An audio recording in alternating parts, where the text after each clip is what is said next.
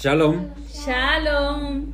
Bueno, qué hermoso decir que estamos en un episodio de Familias en IMED y es un privilegio que podamos Shabbat tras Shabbat traer la palabra de nuestro eh, Padre y vivirla, hacerla real a nuestras vidas. Hoy un tema precioso que no se desconecta las parasiechas, las porciones como que eh, añaden, por eso la suma de tu palabra es la verdad. ¿Hemos pensado eso? La suma de tu palabra es verdad. Entonces, cada vez que encontramos eh, algo en las escrituras, una evidencia, una revelación, suma, va sumando y hace parte de esta Biblia. Biblia porque son varios libros y como que cada uno se complementa, se asegura, se reafirma uno del otro. Por eso es inspiración divina. No es, eh, no es algo inventado por hombres, es inerrante. Estas escrituras son palabra de verdad. Entonces, el decir que esta parte sí, esto ya no, eso ya comienza a generar algo contrario a las escrituras y ya no hace lo que dice la palabra, que la suma es verdad, sino que cuando le va restando, ¿qué termina siendo? Mentira. Mentira. Si la suma es verdad, si cada palabra suma es verdad, cuando le comienzas a quitar, cuando le comienzas a disminuir, comienza a predicarse mentira. Y eso es una, una de las tantas eh, dificultades que tienen los creyentes hoy en día que tenemos que afrontar en el estudio de las escrituras. Muchas cosas se dan por ciertas y ni siquiera como que se hace una labor de averiguar si es verdad. Nosotros, chavat tras traemos un contraste eh, con la cultura que estamos viendo hoy, pero además aterrizamos las escrituras con un contexto que es importante en qué momento se dieron las palabras, cuál era esa audiencia a la cual se estaba refiriendo.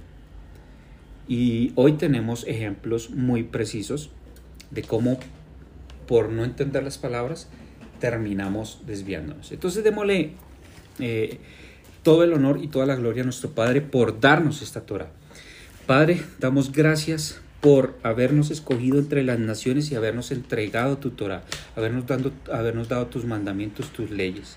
Gracias por escogernos entre los demás pueblos y santificarnos para que tengamos esta Torah. Que esta palabra que hoy nos das y permites que estudiemos sea para luz a las naciones, Padre, en el nombre y en los méritos de Yeshua Hamashiach. Amén.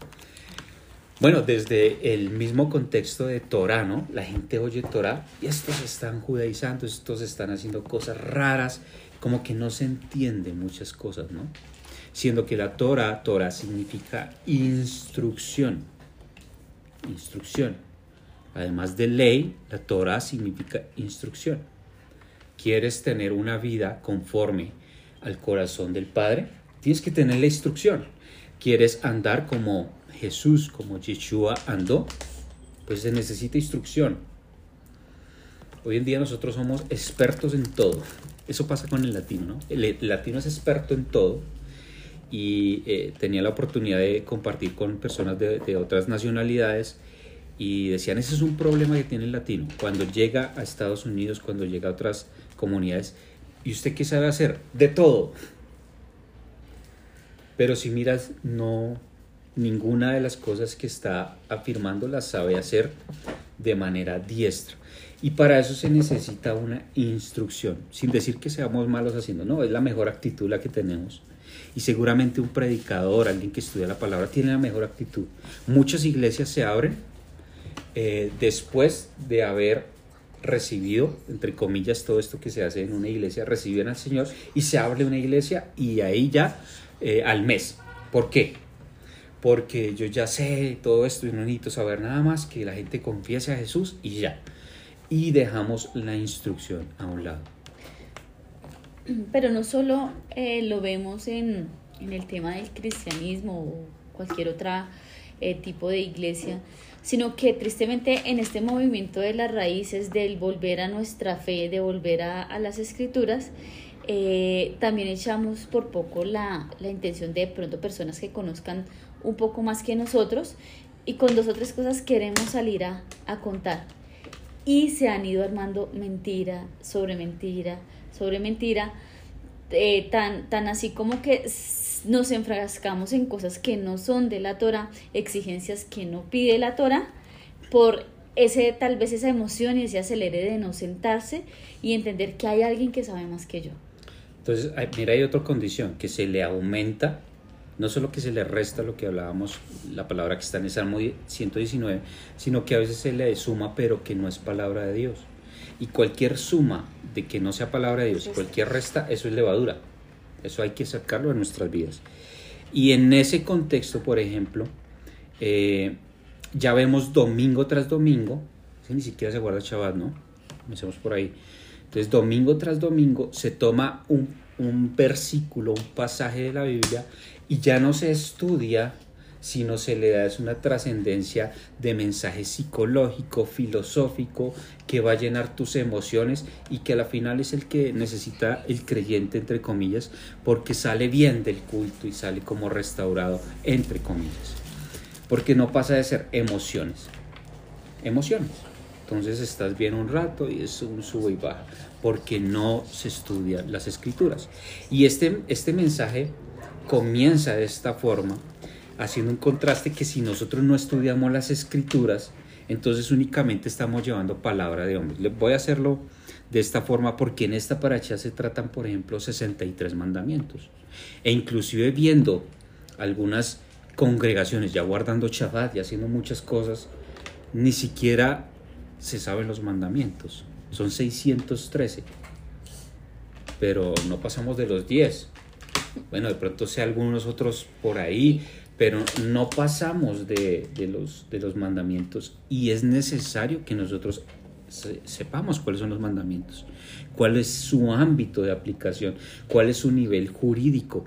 Si como dice Efesios, ustedes ya tienen una ciudadanía, lo importante de tener esa ciudadanía es reconocer que eh, tengo algunas obligaciones, pero también tengo unos derechos. Y, y no, como son, son testamentos, el antiguo y el nuevo, pues eso se deja ya quietico. El antiguo, más que todo, se deja ya quietico. Pero si vemos, por ejemplo, la paracha pasada que veíamos que era, ¿se acuerdan el nombre? Kedoshim. Kedoshim. Kedoshim, que es eh, santos. Por ejemplo, se está refiriendo Pablo en la carta a Corintios. La carta a Corintios, Pablo está eh, por lo menos citando de 20 eh, a 20 mandamientos de la Paracha Kedoshim, pero además cita otros mandamientos. Está, la carta a los Corintios está haciendo un tratado específico de mandamientos de santidad, de la palabra Kedoshim, que están en el antiguo pacto.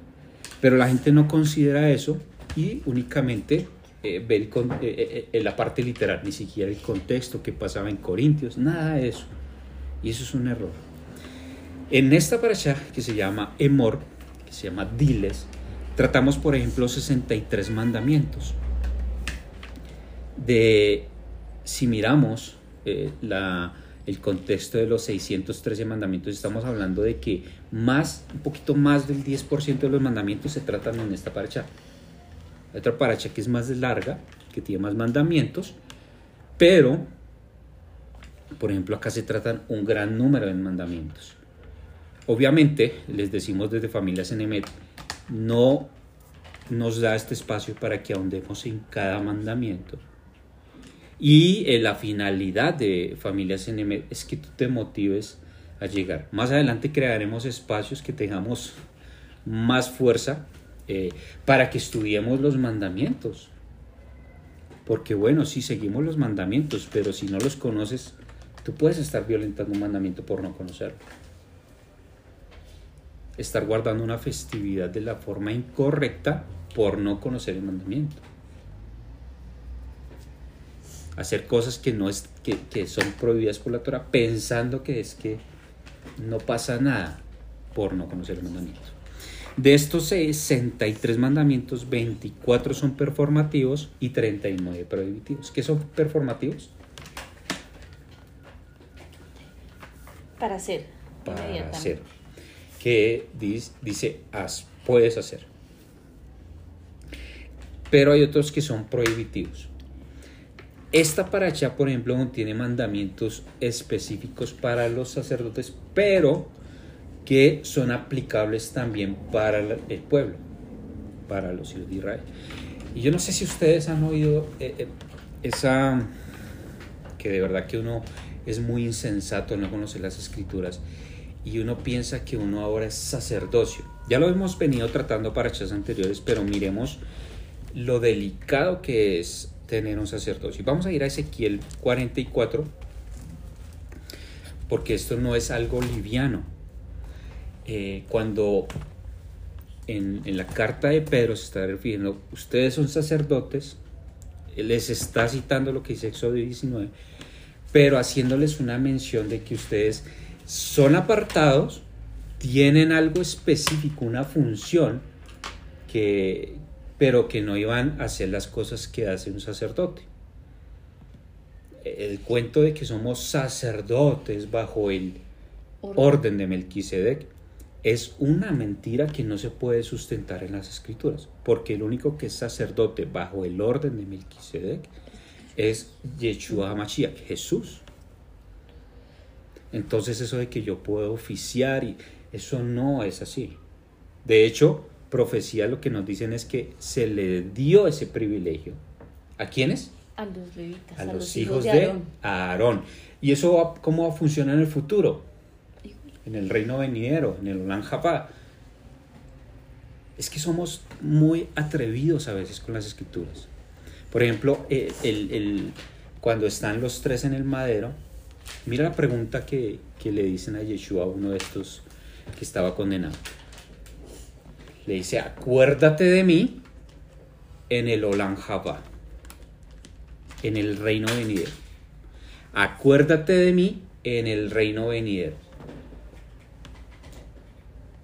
Eso es lo que le está preguntando, eso es lo que le está diciendo a él. Y Jesús en ese momento le dice, hoy te digo que estarás conmigo en dónde? En el, reino venidero. Pero le hace una pregunta que es a futuro, en el reino venidero. Y entonces Jesús le está mintiendo porque le dice, hoy estarás conmigo. Y sobre eso se fundamenta una doctrina que es que vamos al cielo y Jesús ni siquiera fue al cielo en ese momento. Estuvo abajo. Sí, eh, todo ese ejemplo para... para mira, mira que eso que tú dices es bien interesante porque ese hoy estarás conmigo en el reino venidero implica que ese proceso que el Padre hace hace que tú seas parte de Israel y que como israelita puedas presenciar el reino venidero. Entonces, venidero, ¿qué es? Que es algo futuro, que es una salvación a futuro y que te está haciendo partícipe desde ya, como tú lo dices. Es una esperanza contra esperanza. No está pasando nada todavía, pero eh, la afirmación, por ejemplo, en el griego, si lo miramos un poco mejor, significa hoy, te afirmo hoy, hoy te estoy asegurando con el hecho que, bueno, no vamos a estudiar ese pedazo hoy, pero lo que estaba haciendo era, hoy te estoy ratificando con esto que está pasando en el madero, que vas a estar conmigo en el reino venidero. En el reino venidero, no que hoy iba a estar allá. Son cosas que lingüísticamente no se manejan. Que ahí diciéndolo, le están preguntando a futuro y Yeshua responde a hoy. Eso no, no funciona así. Miremoslo un poquito mejor. Entonces, a raíz de todas esas suposiciones, la gente piensa que es sacerdote que un pastor porque se para allá al frente y hace un poco de cosas y ni siquiera enseña los mandamientos, está trayendo verdad. Miremos lo que dice Ezequiel desde el eh, capítulo 44, versículo, leamos desde el 21, por favor.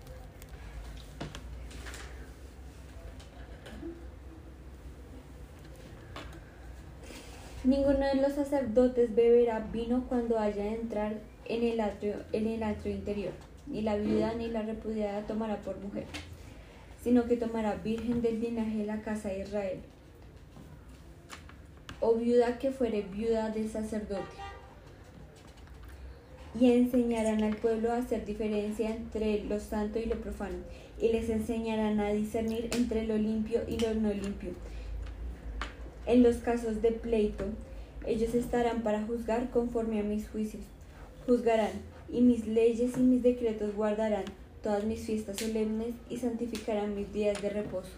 Bueno, y esto, mire que esto está mandado para los Cohen. Ah, ¿tú quieres ser sacerdote? ¿De verdad? Primero, no estás en la jurisdicción. Porque esto es para los hijos de Aarón. Y en este caso, si lees eh, Ezequiel 44, se está refiriendo a los, a los de Sadoc, a los hijos de Sadoc que venían de Eleazar, hijo de, hijo de Aarón. Y se les da la promesa que cuando se restaure el templo, ellos son los que van a servir. Yo no, yo de verdad que no podría decirle a los hijos de Sadoc en el momento en que se restaure el templo, el servicio del templo, eh, sálganse de acá porque ahora nosotros, los cristianos, vamos a ser los que vamos a ministrar, porque y borrar ese capítulo completo, borrar toda la escritura completa, estos de Levítico, Sexo, donde se les da la potestad a los hijos de Aarón, porque ahora Jesús, no sé quién sabe que en el imaginario colectivo religioso hizo. Eso es una falta de respeto. No, y es que la palabra nos da tantas, tantos ejemplos de que no se debe hacer y algo que es muy claro es cuando ya eh, en la época del rey David que fueron a cargar el arca de manera inadecuada y que una persona que no hacía parte de, de llevar el arca como debía la tocó murió. O sea, con el Señor las cosas no, no son juego. Si Él dice que solo son los hijos de Aarón, pues únicamente van a ser los, los hijos de Aarón y si no, pues moriremos porque estamos usurpando lugares que no nos corresponden. Entonces imaginémonos esa, eh, esas situaciones, que se restaura el templo y llegamos a hacer cosas que ni sabemos. Es que de verdad que ni sabemos. Imagínate a alguien que no guarda Shabbat, que en Shabbat se ven muchas cosas de cuál es el orden del Señor. Cuando Él dice yo soy un Dios de orden se refiere a eso. No que las sillas queden Alineadas. alineadas. Si hay un orden específico en el templo, pero se refiere a ese tipo de orden y de santidad. En ese orden que él establece, eso es santidad. Porque santidad es apartado, algo que está con una función específica. Y ya lo veíamos en la parcha pasada, que tenía un propósito. Ahora, el versículo 23 y 24 son muy claves porque te estás diciendo que el sacerdote está en la capacidad de discernir qué es santo y qué es profano. Y surgió una pregunta, ¿cómo saber qué es santo y qué es profano si no se conocen los mandamientos? Ok, son 63 mandamientos, de los cuales eh, tenemos del 263 al 325. Y que te van a enseñar cómo llevar una vida santa. Y hay mandamientos muy específicos. Ah, el sacerdote no puede comportarse Como cual el resto de, de- de los, de las personas cuando muere un familiar. No puede contaminarse con muerto. Un sacerdote no puede estar donde había, en un edificio donde haya muerto. ¿Por qué? Parámetros de santidad. El que no los entendamos no significa que sean malos o que Dios los dejó ahí porque era terrible. Esto, por ejemplo, está rayando con un contraste lo que es contaminación en el antiguo Medio Oriente por muerto. Habían epidemias, habían virus, había infección por contaminarse por muerto en ese tiempo. De verdad que no estamos teniendo en cuenta muchos argumentos para poder decir este mandamiento no, este mandamiento sí. No tenemos esa jurisdicción.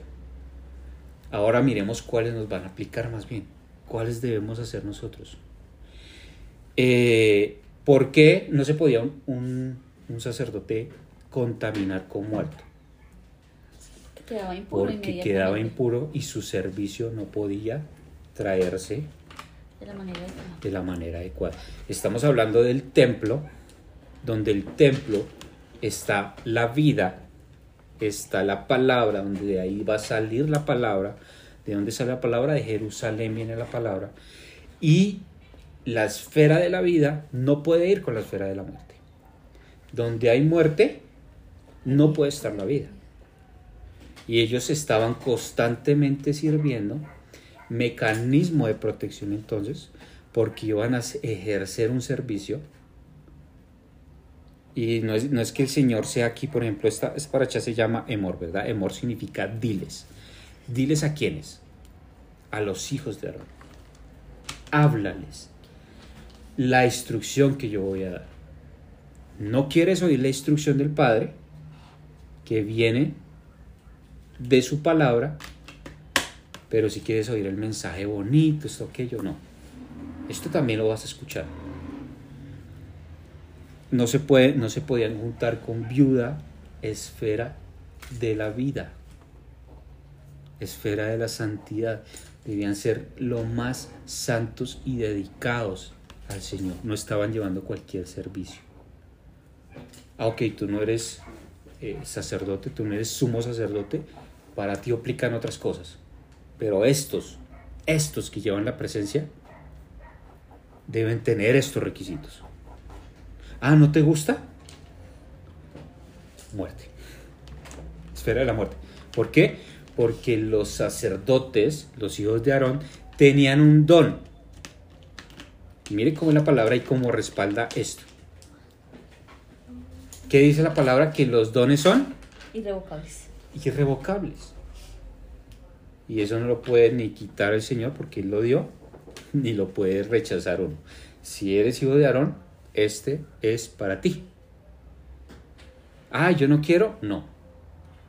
No es, no es, Opcional. no es opcional. A eso se refiere con que los dones son irrevocables. No lo absurdo que ponen que estamos sanando y hacen la fila para que sanen, la fila para la adoración y eso no tiene nada que ver con esos dones que son irrevocables. Está, está diciendo que algo que él instauró, estipuló, no se puede romper. Y mira que otro ejemplo de ese don irrevocable es cuando a, David se le da el reinado a sus hijos, a pesar de que tuvo que haber la división de, del, del pueblo de Israel para dos casas, ese reinado siempre ha prevalecido, porque es algo que él dijo, es algo que es irrevocable, es algo que va a ser para siempre. De acuerdo. Eso es, esa es la más clara explicación. Por ejemplo, esta paracha que es del capítulo 21 al capítulo 24 de Levíticos, nos menciona unos mandamientos que si lo vamos a ver al sumo sacerdote según el orden de Melquisedec, ¿quién es?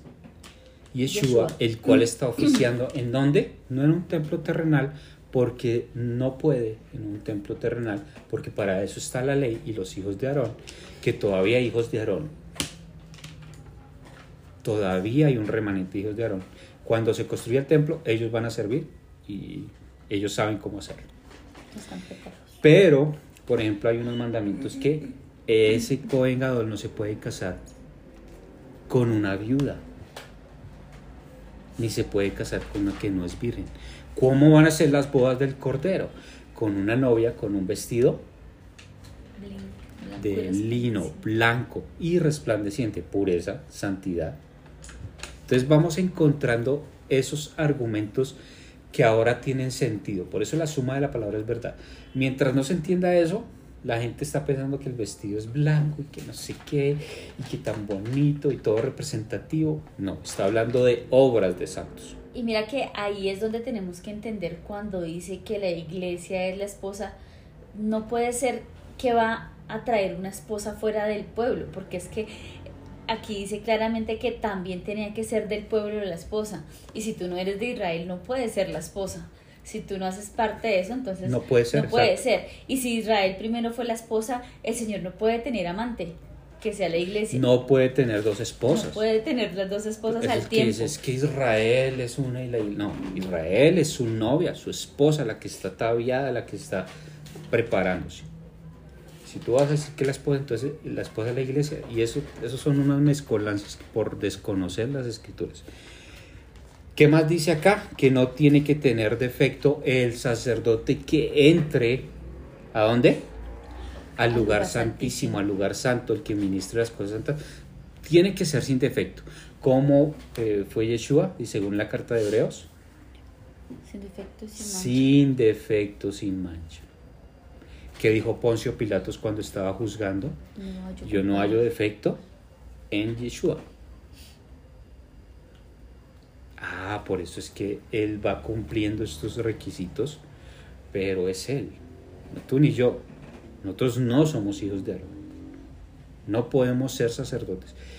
Y si estás enseñando que los mandamientos ya no, y dices que ahora eres el sacerdote, como lo estableció la Iglesia Católica, como la Iglesia Cristiana estableció pastorados, y ninguno de ellos enseña qué es santo, qué es profano, de acuerdo a las escrituras, porque tenemos que estar claros cuando se dice santo en una iglesia cristiana, es un concepto de iglesia cristiana, más no lo que digan las escrituras.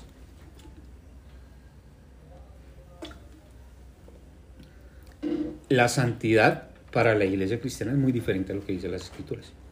Y hay que tener en cuenta que eh, en este momento uno tiene que aferrarse a lo que dice la escritura porque ese concepto de santidad se volvió muy efímero de acuerdo a lo que a ti te parece o no te parece, de acuerdo para lo que tú piensas que es santo o no.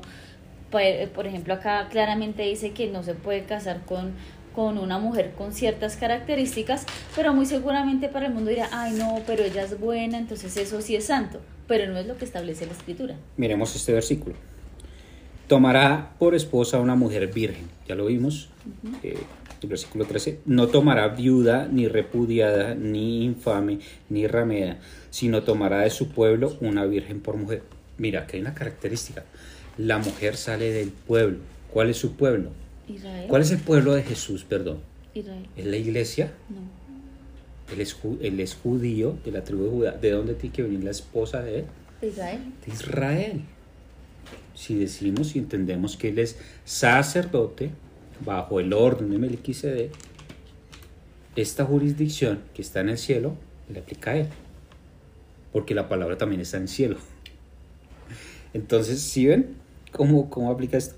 Ahora, no, no tomará viuda ni repudiada, por eso el esposo muere, pero resucita. No puede ser repudiada. A Gomer, ¿qué se le dice? Gomer es, es Es una adúltera. adúltera. A Israel se le da carta de divorcio. Y ni infame o ramera. ¿Cómo se, ¿Por qué se le da carta de, de divorcio a Israel? Por la actitud de Gomer. Era una prostituta. Es. Todo es, es que hay muchas cosas ¿no? que estudiar, pero por ejemplo, la palabra Kedosh, Kadosh, es la misma utilizada para las rameras, que es Kadash, Kadesh. ¿Y qué similitud hay en esto? En los tiempos de Medio Oriente e inclusive en el primer siglo de Roma, el culto idolátrico se llevaba a cabo con sacerdotisas, de las cuales estas sacerdotisas, ¿qué hacían? Tenían sexo con. Sexo ritual, Ritual. eran prostitutas. Y esas eran las Kedosh. Esas también tenían una, una cualidad de ser apartadas para. Por eso no se podían casar. Por eso no se podían casar con eso. Porque estarían comparando el culto de adoración con el de las naciones paganas. El sentido de santificación en el mundo antiguo tenía que ver con eso, con sexo ritual. Por eso Pablo dice, yo no permito que una mujer me ministre acá. ¿Por qué? Porque me van a confundir esto con los rituales que están haciendo allá en Corinto. En Acocorinto, que era la montaña de los juegos de eh, istmicos, hacían sexo ritual para esos juegos. Las sacerdotas, Sacerdotisas. sacerdotisas, perdón, de, eh, de la Diana de Éfeso. Bueno, entonces, ¿qué estamos diciendo acá. Tú puedes decir que es santa, que la iglesia es santa, pero tal vez está en un concepto de santidad muy diferente al de las escrituras. Si es que el término es el mismo, ves inclusive que trata de ser como eh, ligado a la adoración, al culto, pero están rindiendo culto a otro. Todos estos términos a veces suelen ser confusos. Por eso la motivación es que estudies más allá, veas más allá. Porque entonces Gomer, Gomer, la adúltera, Israel la adúltera, la que se dispersó, la que está en los cuatro ángulos de la tierra, es la que muere su marido para que se pueda casar otra vez, para que se cumpla lo que está escrito. También dice, eh, porque ningún varón en el cual haya defecto se acercará a varón ciego, cojo, mutilado o, sobra, o sobrado, o varón que tenga quemadura en pie o tortura mano. Los defectos físicos no permitían que se acercaran. ¿Por qué? No por discriminación. No es por discriminación. Tú eres Levi, ¿cierto? Eres, ¿Sabes qué? Puedes participar de las ofrendas, pues todo lo que traes, puedes servir en otra cuestión. Tú puedes servir, pero en otra cuestión. Pero en la parte de entrar al lugar santo y lugar santísimo, no puedes. ¿Por qué? Para en este tiempo, por ejemplo, alguien que llevaba un mensaje de un rey, si tú mandabas a una persona con defectos físicos, defectos físicos, ¿qué era eso? Una ofensa para ese rey. Eso era afrenta para ese rey. Porque tú puedes tener otra persona y estás enviando a alguien que no cumple unos eh, requerimientos específicos para llevar un mensaje. No, no te va a desechar el Señor. En ningún momento te va a desechar. Lo que pasa es que imagínate que no tiene eh, una mano y tiene que llevar algo santo y lo deja caer. Ah, te protege. Ah, lo que pasa es que es un enano. No alcanza ni siquiera a la, a la mesa del... Es peligroso para él, se puede quemar. Y mira qué tal vez parece como como, oye, señor, es cruel, no, sino son medidas de protección para ese tipo de ¿Y de, protección para quién? Para ellos para mismos. ellos mismos. Para ellos mismos. Porque no les quita el derecho de servir y el privilegio de ser parte de la tribu de Leví, de, a veces de ser hasta tal vez hijos de Aarón y, poder participar de la comida, sino hasta ya, no porque puedes morir. El contexto de santidad acá es muy diferente a lo que te estás imaginando que hacen las demás culturas. Esto es un contexto de santidad, de un pueblo apartado no te preocupes, está hablando de los que hacían un oficio específico. ¿Por qué? Por temas de protección, por temas de higiene también. Ah, estás manejando el pan y tienes algún tipo de escamas en la... No, puede servir eso.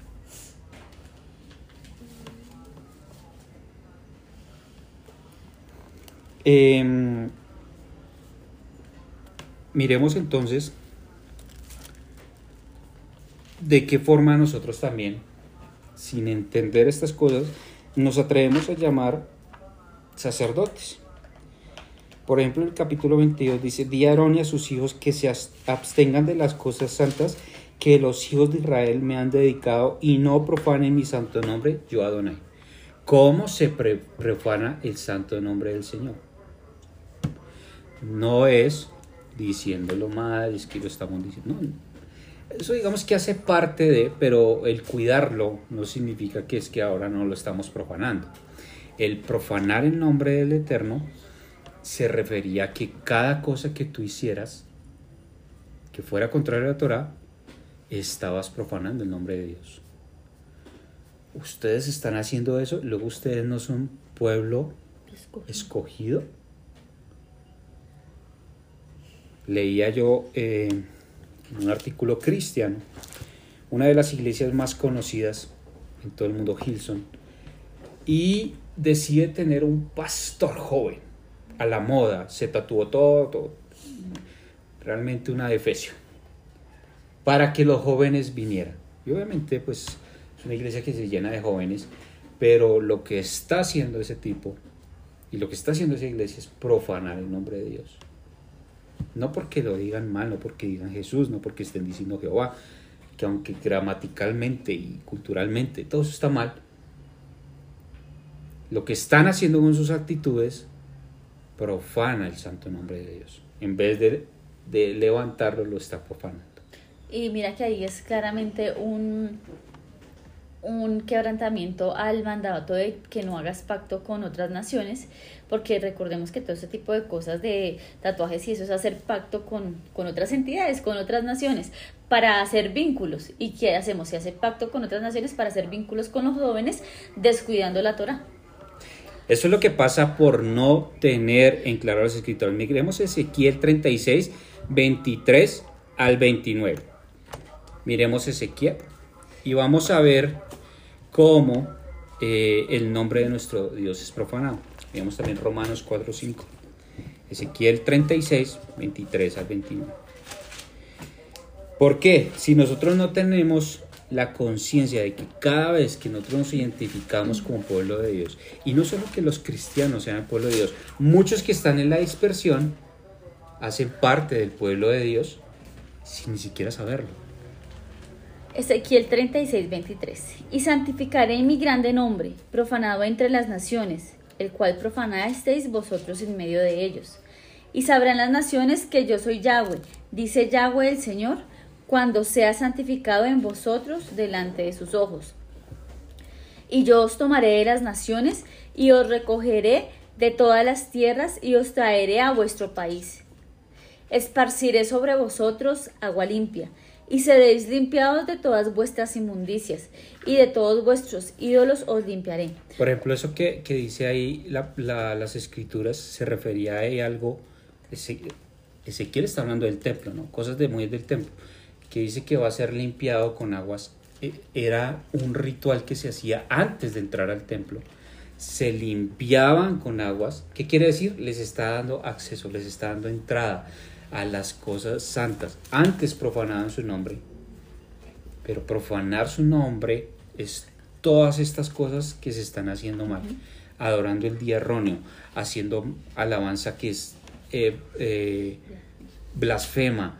Todos estos pastores que ni siquiera están llevando un mensaje de, de vida, de enseñar las escrituras, como dijimos, esto es una instrucción.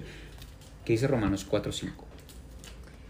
Mas al que no obra, sino cree en, en aquel que justifica al impío, su fe es contada como, justi como por justicia. Romanos, por ejemplo, ¿a qué se nos refiere? Hay que orar. ¿Qué es la fe sin obras? Muerta. Pues es muerta. Hay que obrar. Todo esto es para ponerlo en práctica. La pregunta es, si no conoces los mandamientos, ¿qué vas a poner en práctica? Pues los mandamientos del mundo. Ningún, por ejemplo, eh, el, el, el que estemos trayendo ahora la revelación significa entrar en nuevo nacimiento. Las cosas viejas pasaron, ahora son todas hechas nuevas. Miremos cómo el templo nos da el ejemplo de cómo se restaura la relación. El templo es un microcosmo del Edén. Edén viene ahora con el templo, restaura una relación. El templo se va. Ah, ok, no te preocupes. Hay una relación que se instaura a medida de que, de que tú ahora eres parte de un templo. Un templo no es uno solo un templo no es uno solo. Dice, que, dice Pedro en su, en su drash, somos piedras de un templo viviente. Estamos de acuerdo, tú eres templo porque en ti habita el Roja Kodesh, pero el templo se hace con la comunidad ¿en, en qué tiempo? Mientras está destruido. Mientras ustedes están guardando los mandamientos. Cuando tú haces Shabbat, cuando tú guardas Shabbat, estás trayendo parte del templo, de ese microcosmo del Edén, a tu casa. Nosotros no consideramos estas cosas para el estudio de las escrituras. Ah, es que esto es un templo por esto, porque yo ahora puedo guardar, porque yo ahora puedo hacer. no profanarán pues las cosas santas de los hijos de Israel, las cuales apartarán para Adonai. Por ejemplo, si estudiáramos bien el orden del templo, vamos a Malaquías, vamos a Malaquías 1. Y no ponemos a Malaquías a decir lo que no es. Tú, tú sabes que Malaquías lo cogen para pedir plata a las iglesias. El pueblo está robando al Señor. Y Malaquías trae una queja muy específica que está directamente relacionada a los sacerdotes. Malaquías 1. ¿Desde dónde? Del 6 al 8. Mira el remitente de esta, de esta instrucción, de, de lo que está diciendo Malaquías. El hijo honra al padre y el siervo a su señor. Sí, pues soy yo padre, ¿dónde está mi honra? Y si soy señor, ¿dónde está mi temor? Dice Yahweh de los ejércitos a vosotros, oh sacerdotes, que menospreciáis mi nombre y decís, ¿hemos menospreciado tu nombre? ¿En qué ofreceréis sobre mi altar parimundo? Y dijisteis, ¿en qué hemos deshonrado? ¿En qué pensáis de la mesa de Yahweh es despreciable? Y cuando ofrecieses el animal ciego para sacrificarlo, ¿no es malo? Asimismo, cuando ofrecéis el cojo o el enfermo, ¿no es malo? Preséntalo pues a tu príncipe. Bueno, ¿Acaso ¿cuál se es? desagrada de ti? ¿Contra quién es la queja? Contra los sacerdotes.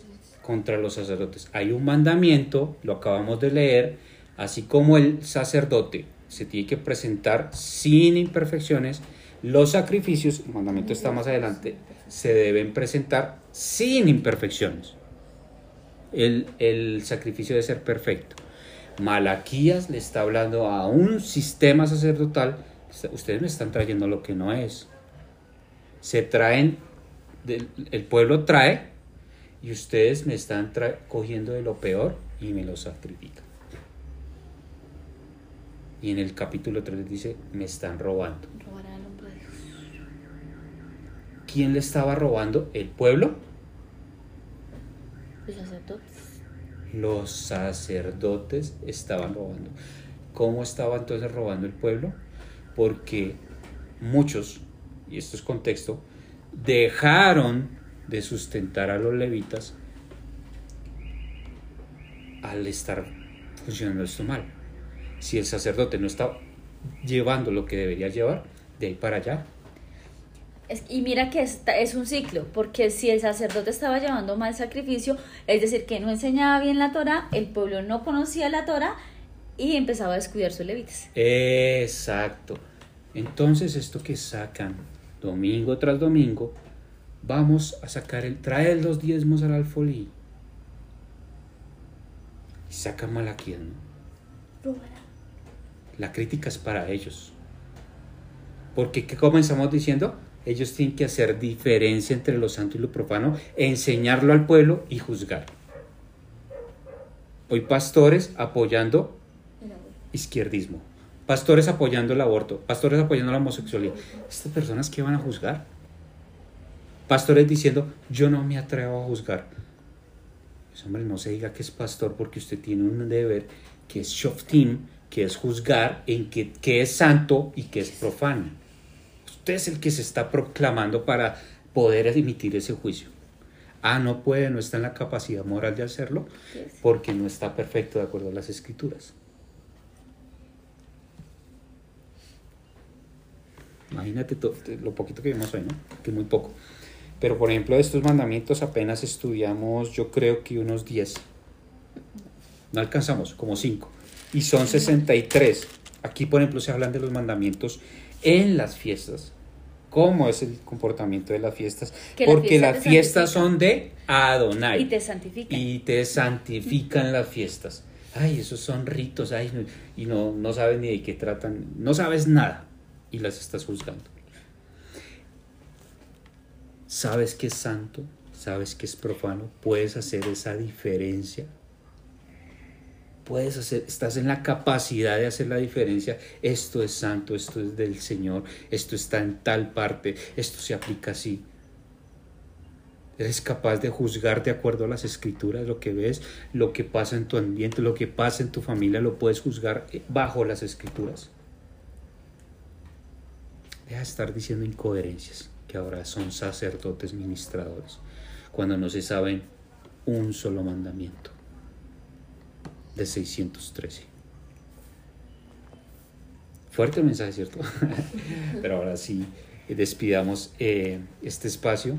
¿Por qué es fuerte?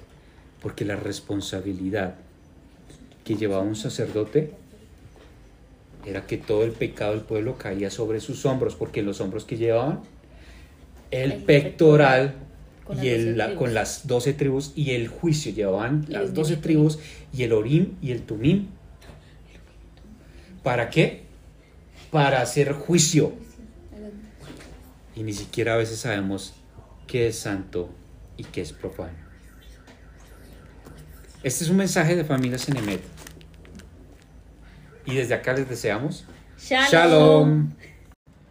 Shalom. Shalom.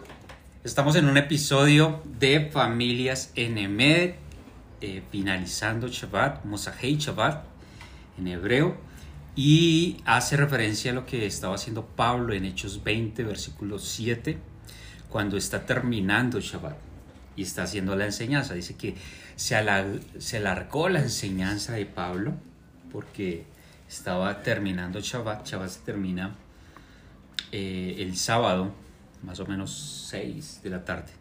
Dependerá de cada país. Y en ese tiempo eh, comienza a enseñar Pablo y se le duerme un, una personita. Acuérdense que había lámparas y todo eso. Muchos eh, no, entienden los contextos y ubican eso que es por la mañana. Y de ahí sale la costumbre de, del pan y el vino. Porque como están compartiendo pan y compartir pan es un hebraísmo, es una expresión, es algo que se hacía eh, para decir que compartían como comunidad. Y él está dando la enseñanza de finalizar el Shabbat. Prenden la, están prendidas las lámparas, de hecho. Es por la noche, no es por la mañana, como muchos afirman. Que si ves, se están reuniendo el domingo, no, es cuando se termina el Shabbat. Y se alarga en el discurso, ¡pum! le da sueño a, este siervo y cae del dintel. Este personaje. Y estamos en ese tiempo. Bueno, sin más preámbulos, eh, démosle las gracias a nuestro Rey eterno. Gracias, Padre precioso, bendito y alabado seas, el bendito, por habernos escogido entre las naciones y habernos entregado tu preciosa palabra. Gracias Padre porque nos escogiste entre todas las naciones y nos diste tus mandamientos, tu constitución, tu instrucción para que seamos luz a las naciones. Y en este mundo que más necesita de ti, te pedimos que este mensaje llegue a muchos y a muchas generaciones, Padre. En el nombre y en los méritos de Yeshua Mashiach. Amén y amén. Que el Padre sea trayendo la revelación para este día. Y hoy vamos a tratar un tema que tiene que ver con la labor o la misión de Yeshua. Las, las palabras que utiliza eh, Pablo, que utiliza Mateo, que utilizan los escritores del primer siglo,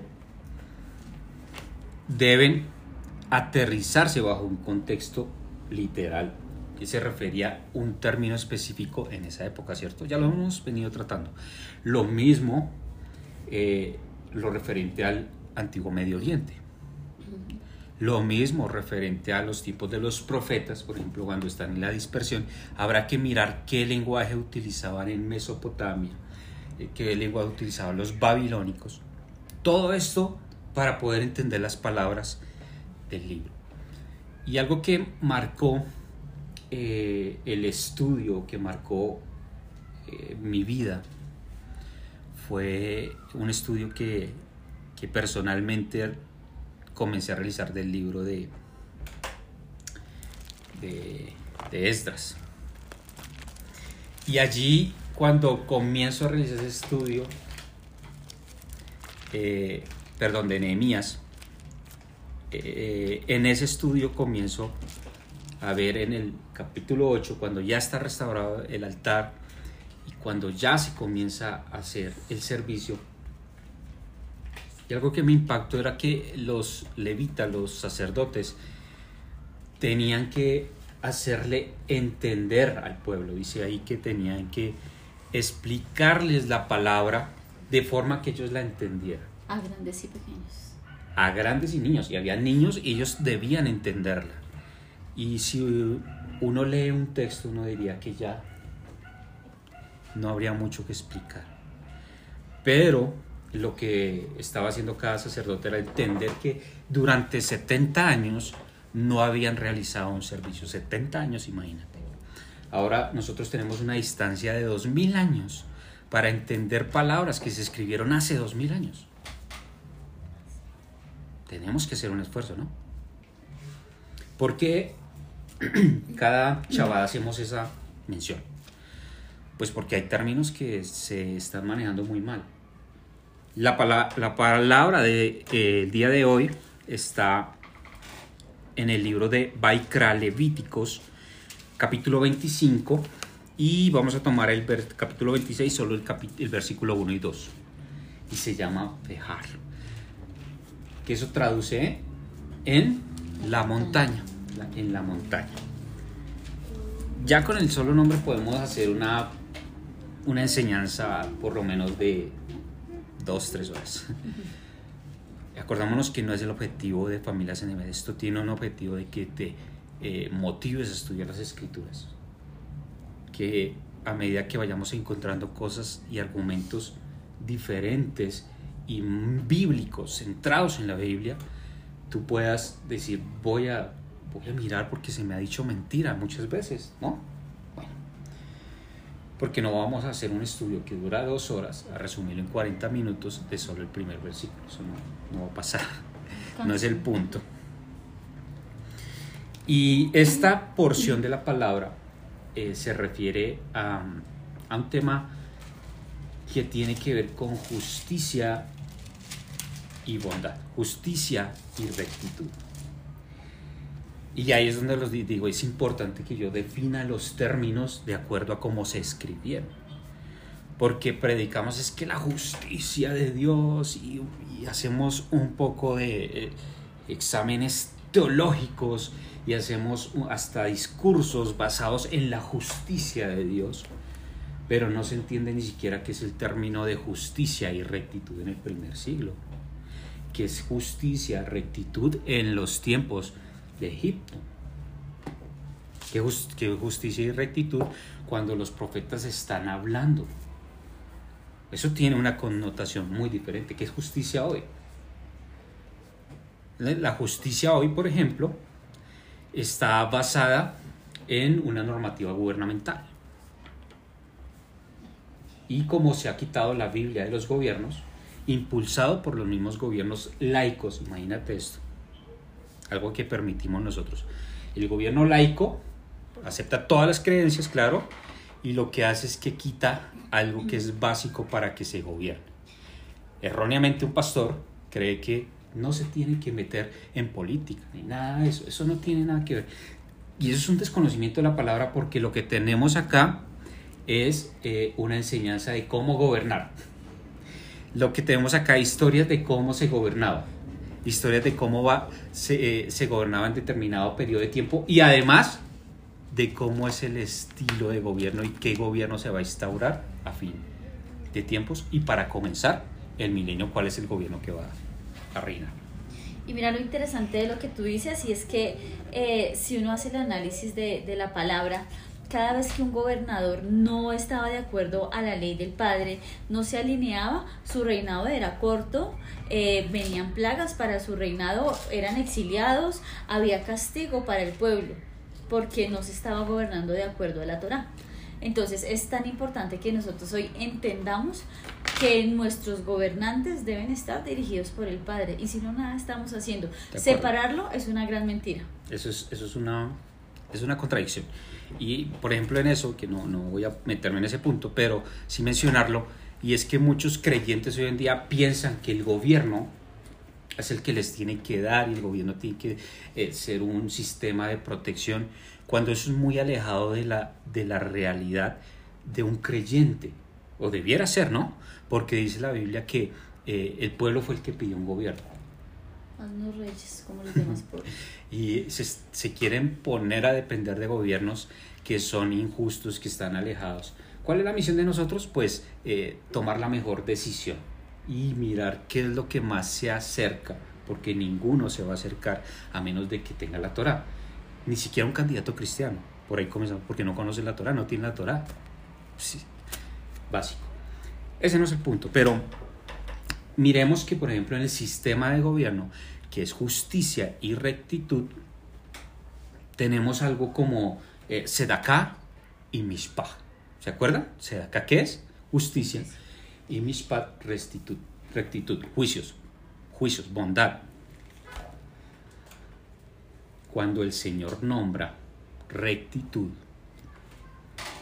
cuando el Señor nombra, por ejemplo, y guardará mis estatutos, mis mandamientos y mis decretos, los está nombrando en hebreo algo que es mishpat.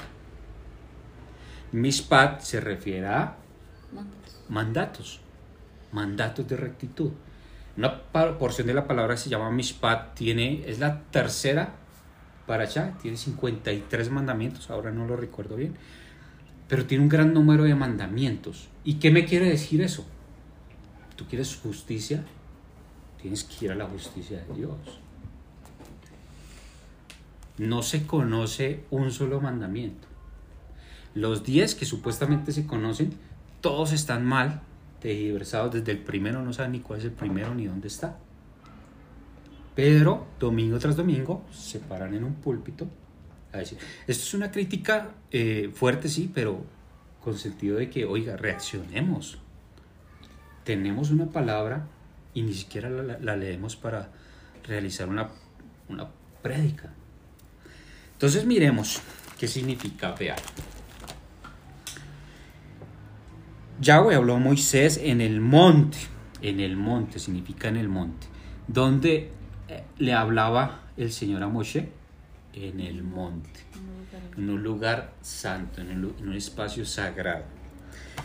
De el Sinaí, eso es un lugar donde había revelación. El, el, el- el- ¿cómo se dice? El, el lugar de la enseñanza, donde iba a quedar el templo el Moriah. Moriah. ¿Qué es Moriah? Monte. ¿Qué es Moriah? Viene también de More, que es el que El que enseña.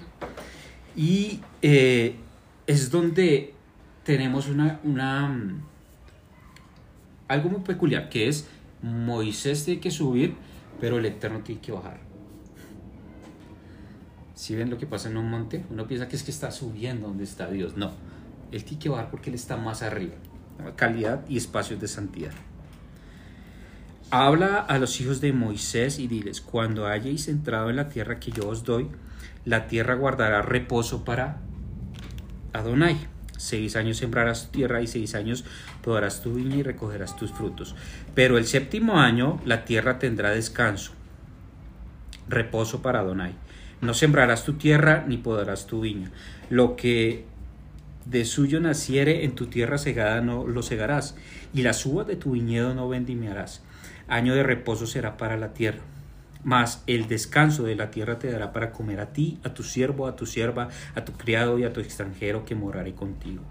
Y a tu animal, a tu bestia que hubiere en tu tierra será todo el fruto de ella para comer. Y contarás siete semanas de años, siete veces siete años. De modo que los días de las siete semanas de años vendrán a serte cuarenta y nueve años. Entonces harás tocar fuertemente la trompeta en el mes séptimo, a los diez días del mes, el día de la expiación, haréis tocar la trompeta por toda vuestra tierra. Hasta ahí voy a dejar. Habla de dos cosas, el año Shemitah y el año. Yovel. ¿Por qué se compara esto con rectitud y justicia? Volvemos a los contextos. ¿Qué está hablando, por ejemplo, Jesús? ¿Qué está hablando eh, la Torá cuando dice que es- les, les quiere dar justicia? ¿Qué quieren? Por ejemplo, eh, ¿cuál era la misiva de Abraham? En Génesis eh, 18. ¿Qué era?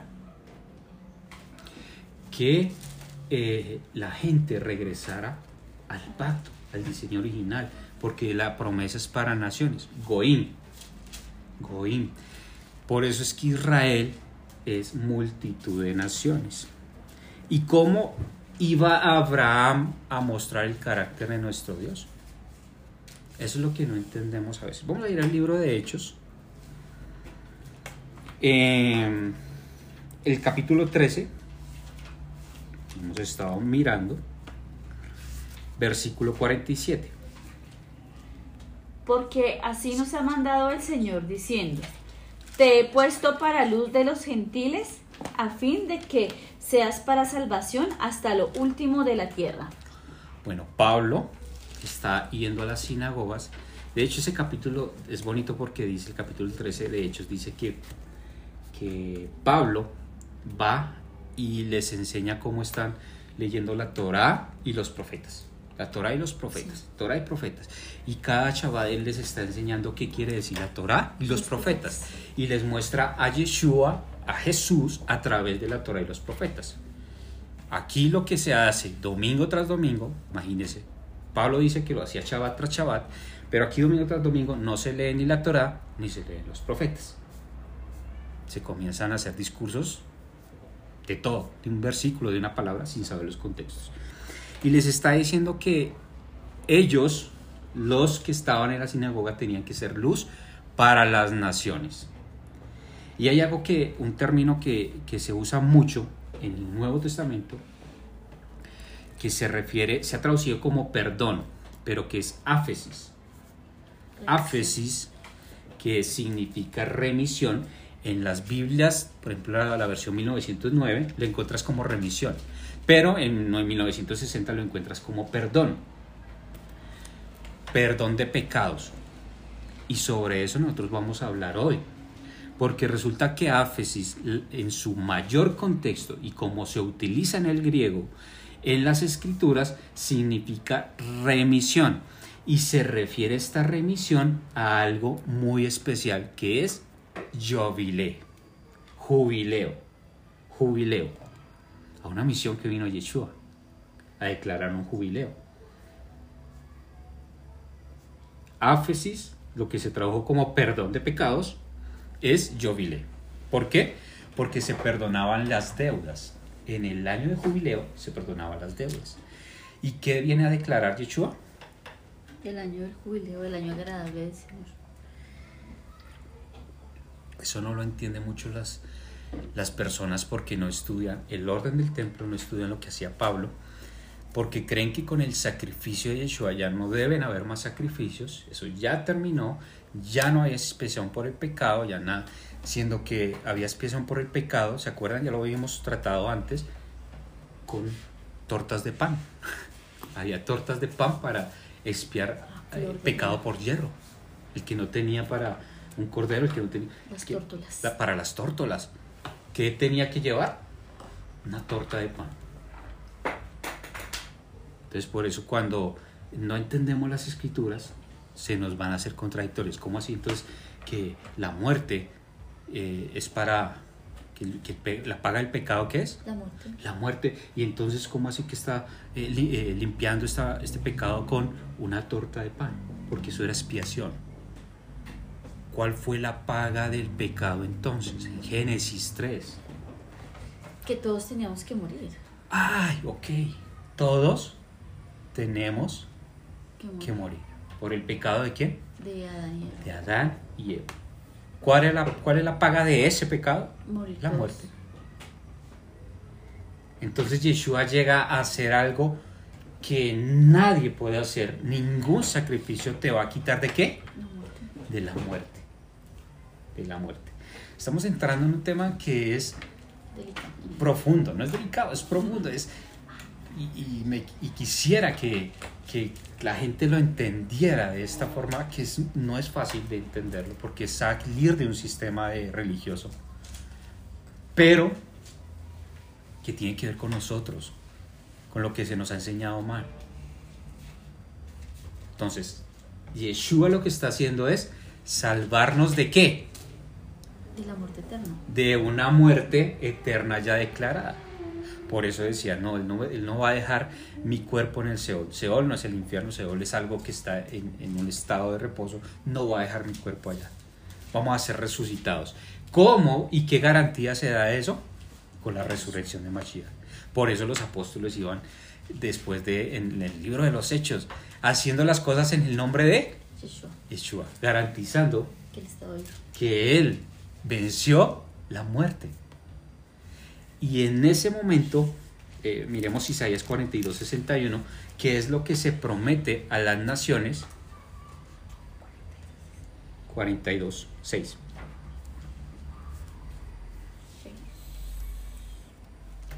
Yo Yahweh te he llamado en justicia y te sostendré por la mano. Te guardaré y te pondré por pacto al pueblo, por luz a las naciones. ¿Cuál es entonces eso que se le prometió a Abraham? Se iba a cumplir, se iba a dar a través de todas las escrituras, a través de Israel. Israel, tú vas a ser luz a las naciones, tú vas a ser luz a las naciones. Esto nunca fue algo cerrado, por eso se inventan el, el tema de la iglesia, porque piensan que Israel es cerrado, Israel allá es otra cosa. No, Israel es conjunto de naciones. La promesa de Abraham es para que sea multitud de naciones y que las familias sean las familias de todas las naciones, de todos los gentiles, de todos los goyim, pero una vez tú eres Israel, dejas de ser gentil. Que no te explica muchas veces eso. Nuevo nacimiento. Nuevo nacimiento, nueva creación. ¿Cómo, cómo es eso? Nicodemo decía, ¿cómo alguien puede volver a nacer de nuevo? Tranquilo. Este es el proceso normal en las escrituras. ¿Y cuál entonces era el contexto de libertad y de remisión que se trataba en ese, en ese tiempo? Es- les está diciendo claramente. Imagínate un ciudadano romano, ¿por qué va a creer un mensaje de Yeshua? Si era libre, si tenía posición económica, si sus dioses garantizaban que en la muerte iba a estar bien, si servía a Augusto César, iba a tener muchos beneficios. ¿Yo para qué voy a creer en Yeshua? No tiene sentido. Pero cuando ya ves que hay remisión, que hay liberación, que somos perdonados del pecado que nos traía muerte, y la muerte es vencida y te, y te da una justicia y rectitud a futuro que no opera lo mismo que la justicia y rectitud del mundo y de los demás imperios, sino es a futuro, porque a futuro tú no vas a morir, tú, tú mueres, pero vas a resucitar en, los, en, el Olam. Imagínate eso. Eso sí ya les cambia su mentalidad. No, no sé si se está alcanzando a entender la dimensión de esto. Pero en el primer siglo eso fue lo que los movió. Y nosotros estamos pensando en otras cosas. Ay, pequé esto, yo voy a Jesús y ya.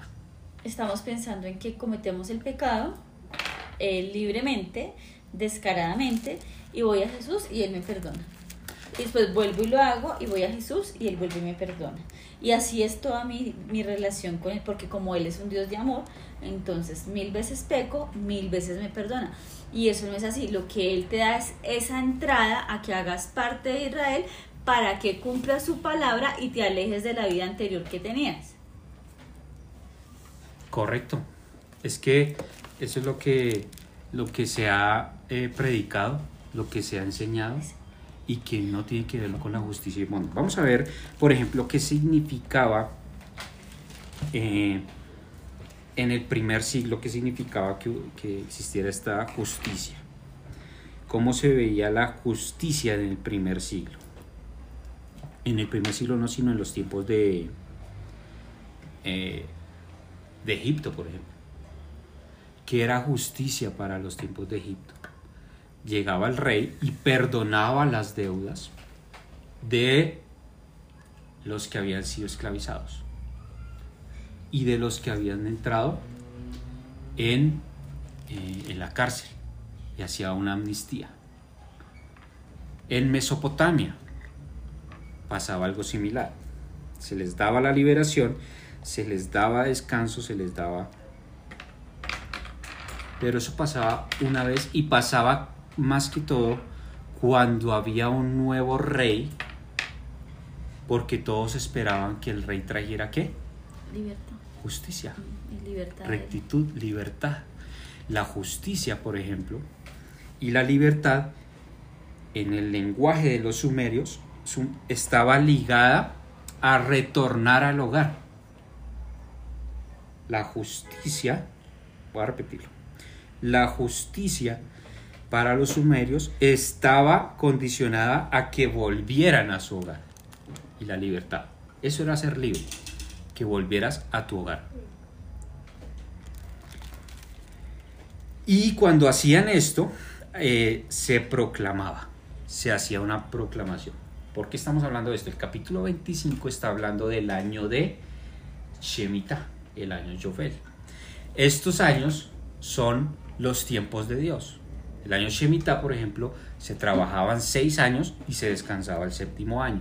El año Yovel o de jubileo era siete años eh, por siete, siete años de siete, y eso le daba 49 años. Y el año 50 era el año de jubileo. En este año se perdonaban las deudas, era el año agradable del Señor. Todos estaban esperando el año jubilé, porque se le perdonaban sus deudas, volvían a la tierra, la tierra que habían vendido la podían recuperar. Justicia, rectitud, bondad. En, eh, eh, en Mesopotamia eso se llamaba Y mira que eso que tú dices que volver, volvían a la tierra es interesante porque cuando Yeshua eh, proclama este jubile, cuando él eh, hace pues este, este sacrificio, las naciones tenemos la oportunidad de volver a nuestra tierra, de volver a nuestras raíces y de volver a ser parte de Israel. Entonces es, es, es lo interesante de ese Joel. volvían. Volvemos. Porque Imagínate, le está hablando a, a unos eh, israelitas que salían Salimos a la dispersión. de Egipto. Salían de Egipto y les iba a dar unas leyes de cómo vivir en libertad. Lo importante acá, por ejemplo, acá esta paracha contiene 24 mandamientos. De esos 24 mandamientos, 7 son performativos, 17 prohibitivos. Está el mandamiento 326 al 349. Pregunta. Habíamos considerado que Levíticos 25 tenía 24 mandamientos. ¿Y cuáles son? ¿Cuáles llegó a predicar Yeshua? No, eso no se tiene en cuenta, pero todos están abolidos. Perdónanos, Padre, perdónanos. Listo. Entonces, eh, en estos tiempos perfectos del Señor, que hablan de liberación de esclavitud, son los tiempos que Él declara para eh, sus profecías, sus castigos, todo está en la Biblia, en las escrituras todo está. El, el hombre, por ejemplo, ¿qué, qué profecía dijo, se le dio a, a Noé? ¿El hombre qué? No será más de De cien- 120 no, no reinará más de 100 120 años. 120. Cuando tú multiplicas 120 por 50, ¿cuánto te da? Sí, sí. 6000. Son los 6000 años que se está hablando acá, porque el año séptimo, el milenio séptimo es el milenio de descanso. Pero la gente no le gusta hablar de Shabbat, no sabe de Shabbat, no, no tiene idea de qué es Shabbat, no quiere guardar Shabbat, pero quiere estar en el Gobernador reino venidero, Gobernante. gobernando, y no sabe ni qué hacer. Es una triste historia. Eh, eh, estos 50 años se refieren a eso en la Biblia, en las escrituras. Para hacer estas proclamaciones, eh, que son diferentes a las del mundo, miremos Isaías 4, del 1 al 7, Isaías 11, 2, ¿Cómo se hacía en ese tiempo? Ya les dije, comenzaba un reinado y la gente esperaba que ese rey trajera justicia, trajera, trajera rectitud, trajera bondad. Entonces, y eso es muy parecido a lo que, a lo que vemos en una contienda electoral, que comienza eh, a prometer una persona que está aspirando a, un cargo de gobierno, que va a dar bienestar a los pobres, que va a abogar por los enfermos, por los viejitos, y comienza como a, a prometer unas poco de cosas que no, que de verdad no, no se ve.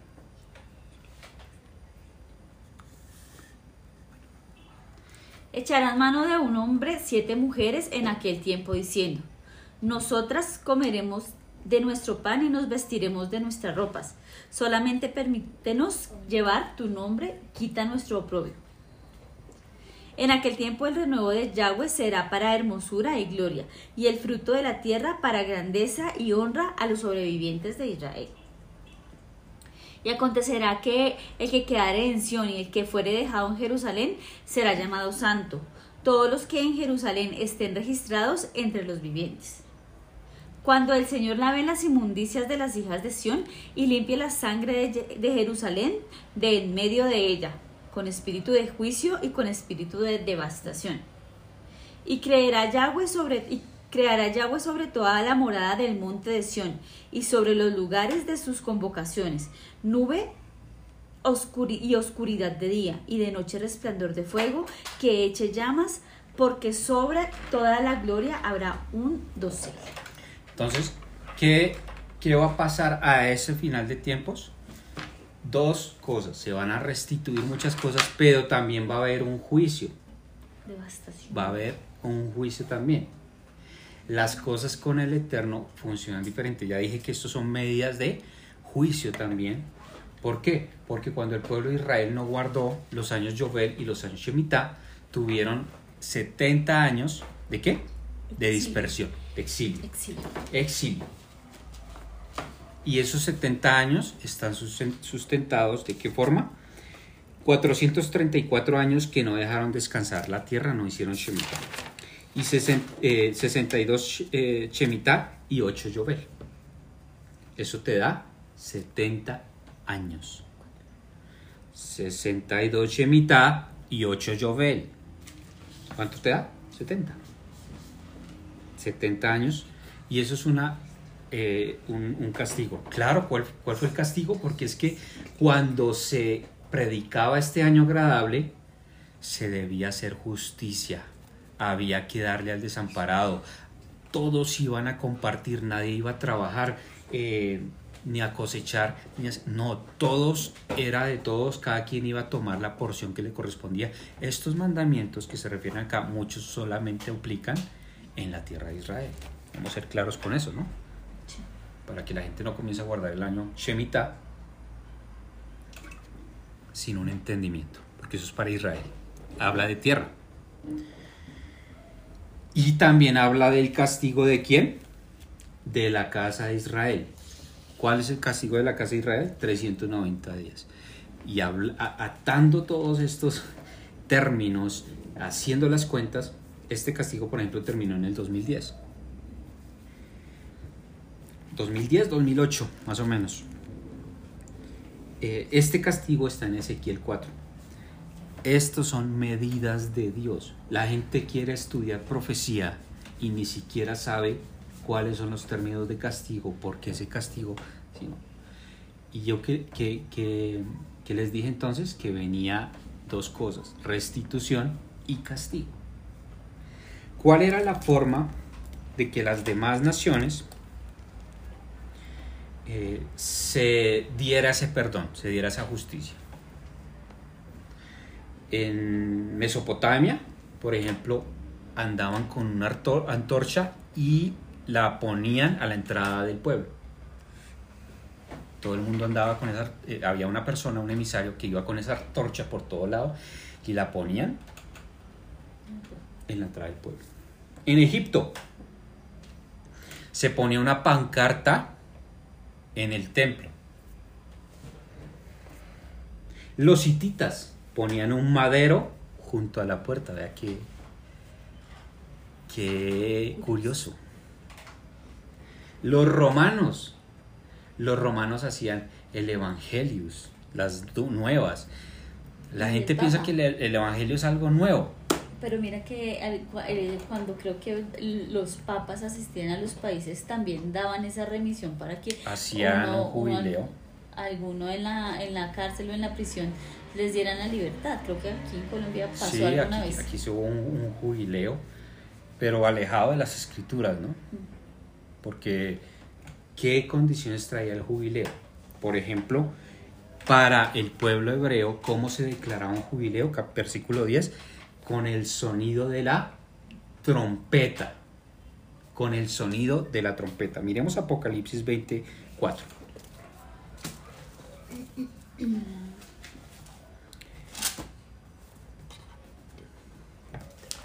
Y vi tronos y se sentaron sobre ellos los que recibieron facultad de juzgar. Y vi las almas de los decapitados por causa del testimonio de Yeshua por la palabra de Dios, los que habían adorado a la bestia ni a su imagen y los que no recibieron la marca en sus frentes y en sus manos. Y vinieron y reinaron con Yeshua Hamashiach mil años. Reino, reino. Miren todo esto que estamos armando. Yo sé que está, yo sé que es un poco complejo todo lo que estamos oyendo hoy, pero armémoslo porque estamos hablando de un reino de trompetas. ¿Qué es lo que se oye en el Apocalipsis? Trompetas. ¿Qué es lo que se va a instaurar? instaurar? Un orden, un reinado, que va a haber justicia y se van a sentar unos a que tienen la, Juzgar, dice que tienen la facultad de juzgar. Entonces no podemos pensar que de- vamos a juzgar si no entendemos los decretos y mandatos. Exacto, tiene, porque la justicia, que es lo que habla Isaías 58, cuando, cuando lees Isaías 58 está hablando de Levíticos 25, que es cuando se declara el día de ayuno. El día de ayuno que es Yom HaKippurim, el día de la expiación. ¿Y por qué entonces Isaías comienza a hablar? Es que ¿qué es el ayuno que quiero? Que ustedes den de comer a las, a las viudas, a los huérfanos, que es tu abrigo. ¿Por qué? Porque se declara un Jovel y tú tienes que comenzar a perdonar deudas, a ser generoso, a dar de lo que, de lo que tienes por mandato. Y, esa, y mucha gente coge, coge Isaías 58, si ve, el Señor no quiere nada de esos ritos, Él lo que quiere es que demos a los demás. No, es que esa fiesta, ese rito va acompañado de lo cual no estaban haciendo. Este año, por ejemplo, que estamos viviendo hoy, 2022, es un año Shemitah. que dijimos que hay? Juicio y restitución. Como no hay un orden, los años Shemitah, y no que seamos profetas, esto lo anticipamos el año pasado, viene ¿qué? Escasez. Y estamos en un año Shemitah de escasez. No tienes que ser profeta y el apóstol no sé qué.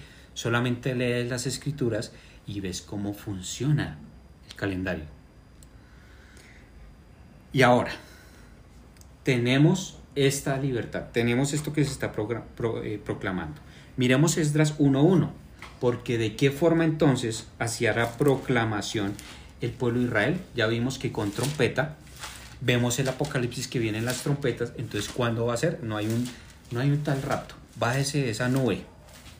Bájese de esa nube porque ese tal rapto no existe. Si tú estudias las escrituras, vas a encontrar cómo va a ser lo que dice Tesalonicenses, que al llamado de la trompeta, con voz de trompeta, él va a llamar a sus santos. En el primer año de Ciro, rey de Persia, para que se cumpliese la palabra de Yahweh por la boca de Jeremías, despertó Yahweh el espíritu de Ciro, rey de Persia, el cual hizo pregonar de palabra y también por escrito por todo su reino diciendo. Pregonar, pregonar. En otras partes de la Biblia también lo vamos a ver como bandera, levantar bandera, levantar pendón. Por ejemplo, en Isaías 5:26, en Jeremías 4:66, eh, perdón, 4:6, en, en Isaías 11:12. Pero algo que tenía que tener este libertador, este que iba a proclamar, era, como lo dice Isaías, era el Espíritu del Señor. En Isaías 11.2 vemos cómo iba a reposar sobre el libertador, sobre el que iba a declarar esta remisión, el Espíritu de Dios. Claro, ya en Mateo vemos cómo cuando desciende el Espíritu, eso, eso de descender el Espíritu era una enseñanza muy común, porque cuando en, en el primer siglo los rabis entendían que si descendía el Espíritu y se oía una voz del cielo, era que ese profeta venía de parte de Dios. Eso era lo que quería decir. Isaías 11.2 y reposará sobre él, sobre él el espíritu de Yahweh, espíritu de sabiduría y de inteligencia, de consejo y de poder, espíritu de conocimiento y de temor a Yahweh. ¿Sobre quién? Sobre el Mesías. Sobre Yeshua iba a reposar este espíritu. Y con esto vamos a ir a Lucas. A Lucas, que Lucas ya nos dice cómo operó esto en Yeshua y cómo se proclama un año llovido.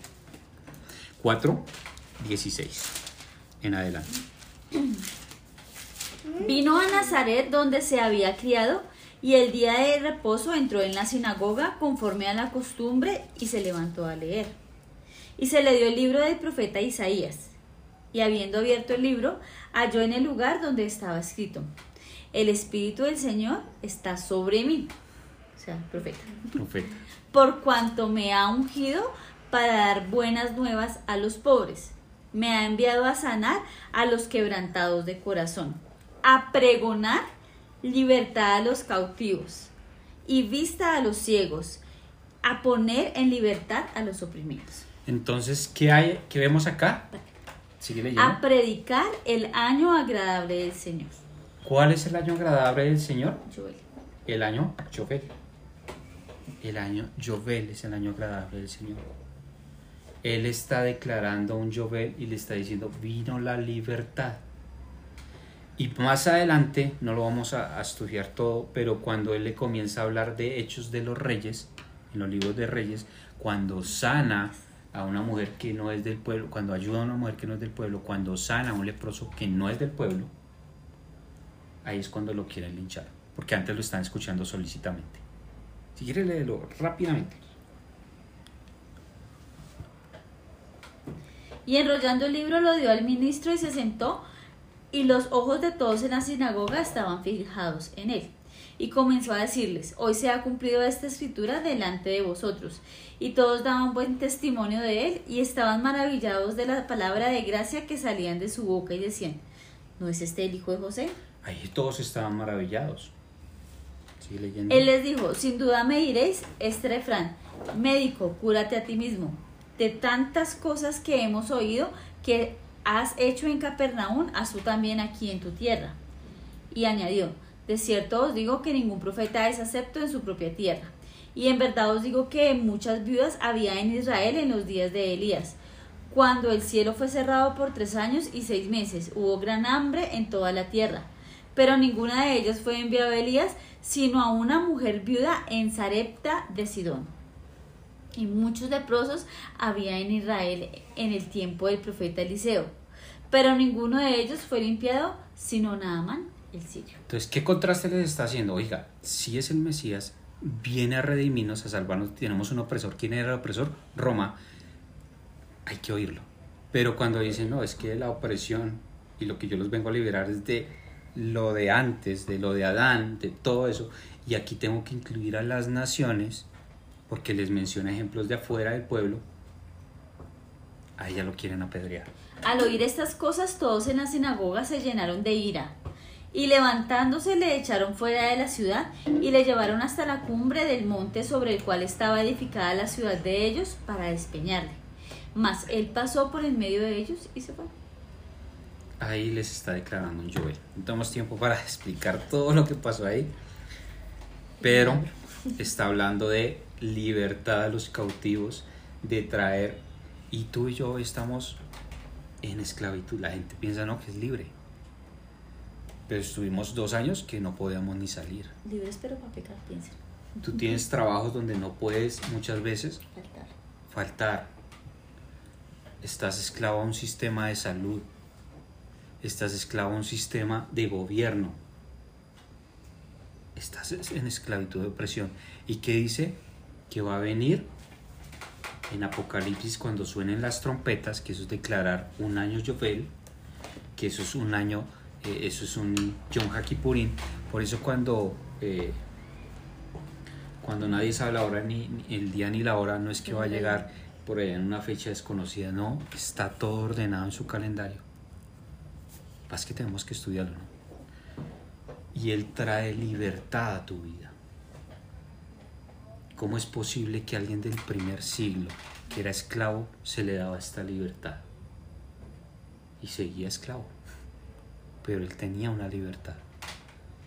Y la libertad la comparaban porque resulta que los libertos en el imperio romano no eran libres totalmente.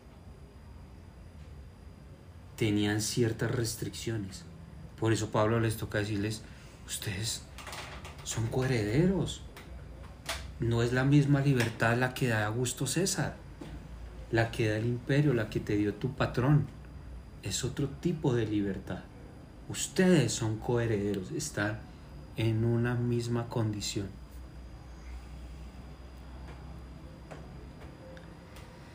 Este es un capítulo muy extenso para poderlo explicar en 40 minutos.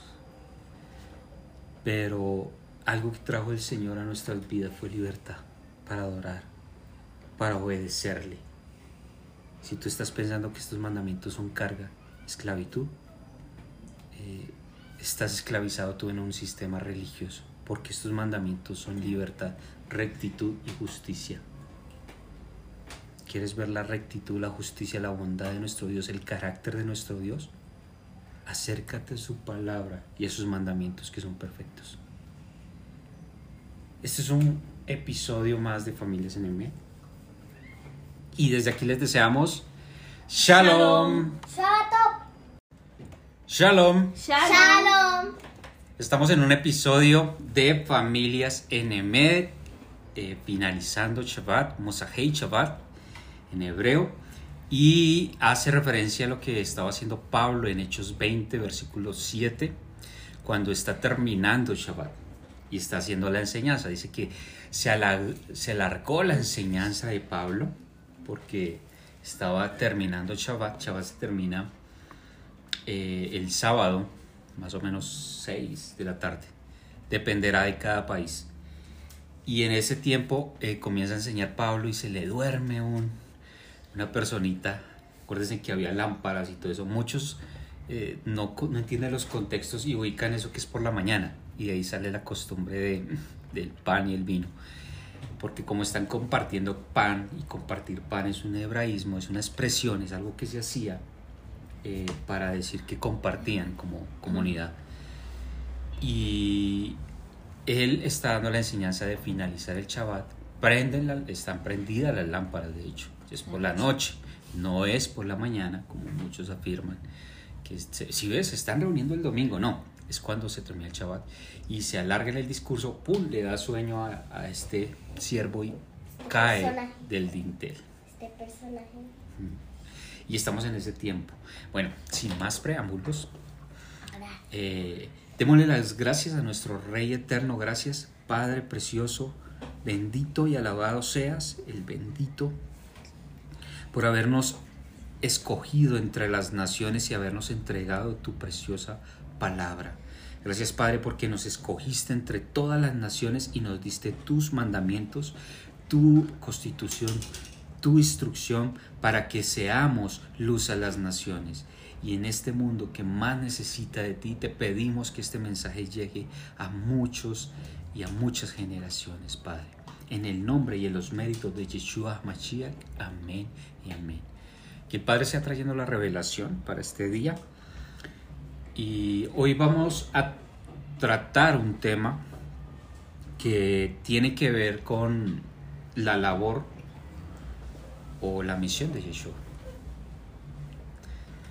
Las,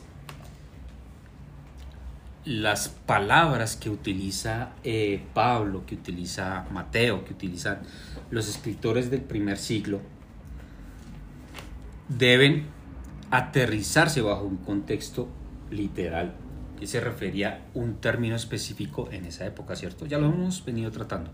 Lo mismo eh, lo referente al antiguo Medio Oriente. Lo mismo referente a los tipos de los profetas, por ejemplo, cuando están en la dispersión, habrá que mirar qué lenguaje utilizaban en Mesopotamia, eh, qué lenguaje utilizaban los babilónicos. Todo esto para poder entender las palabras del libro. Y algo que marcó eh, el estudio, que marcó eh, mi vida, fue un estudio que, que personalmente comencé a realizar del libro de, de, de Esdras. Y allí, cuando comienzo a realizar ese estudio, eh, perdón, de Nehemías, eh, en ese estudio comienzo a ver en el capítulo 8, cuando ya está restaurado el altar y cuando ya se comienza a hacer el servicio, y algo que me impactó era que los levitas, los sacerdotes, tenían que hacerle entender al pueblo. Dice ahí que tenían que explicarles la palabra de forma que ellos la entendieran. A grandes y pequeños. A grandes y niños. Y había niños y ellos debían entenderla. Y si uno lee un texto, uno diría que ya no habría mucho que explicar. Pero lo que estaba haciendo cada sacerdote era entender que durante 70 años no habían realizado un servicio. 70 años, imagínate. Ahora nosotros tenemos una distancia de 2000 años para entender palabras que se escribieron hace 2000 años. Tenemos que hacer un esfuerzo, ¿no? Porque cada chavada hacemos esa mención. Pues porque hay términos que se están manejando muy mal. La, pala la palabra del de, eh, día de hoy está en el libro de Baikra Levíticos, capítulo 25, y vamos a tomar el capítulo 26, solo el, el versículo 1 y 2. Y se llama Bejar. Que eso traduce en la montaña. En la montaña. Ya con el solo nombre podemos hacer una, una enseñanza por lo menos de dos, tres horas.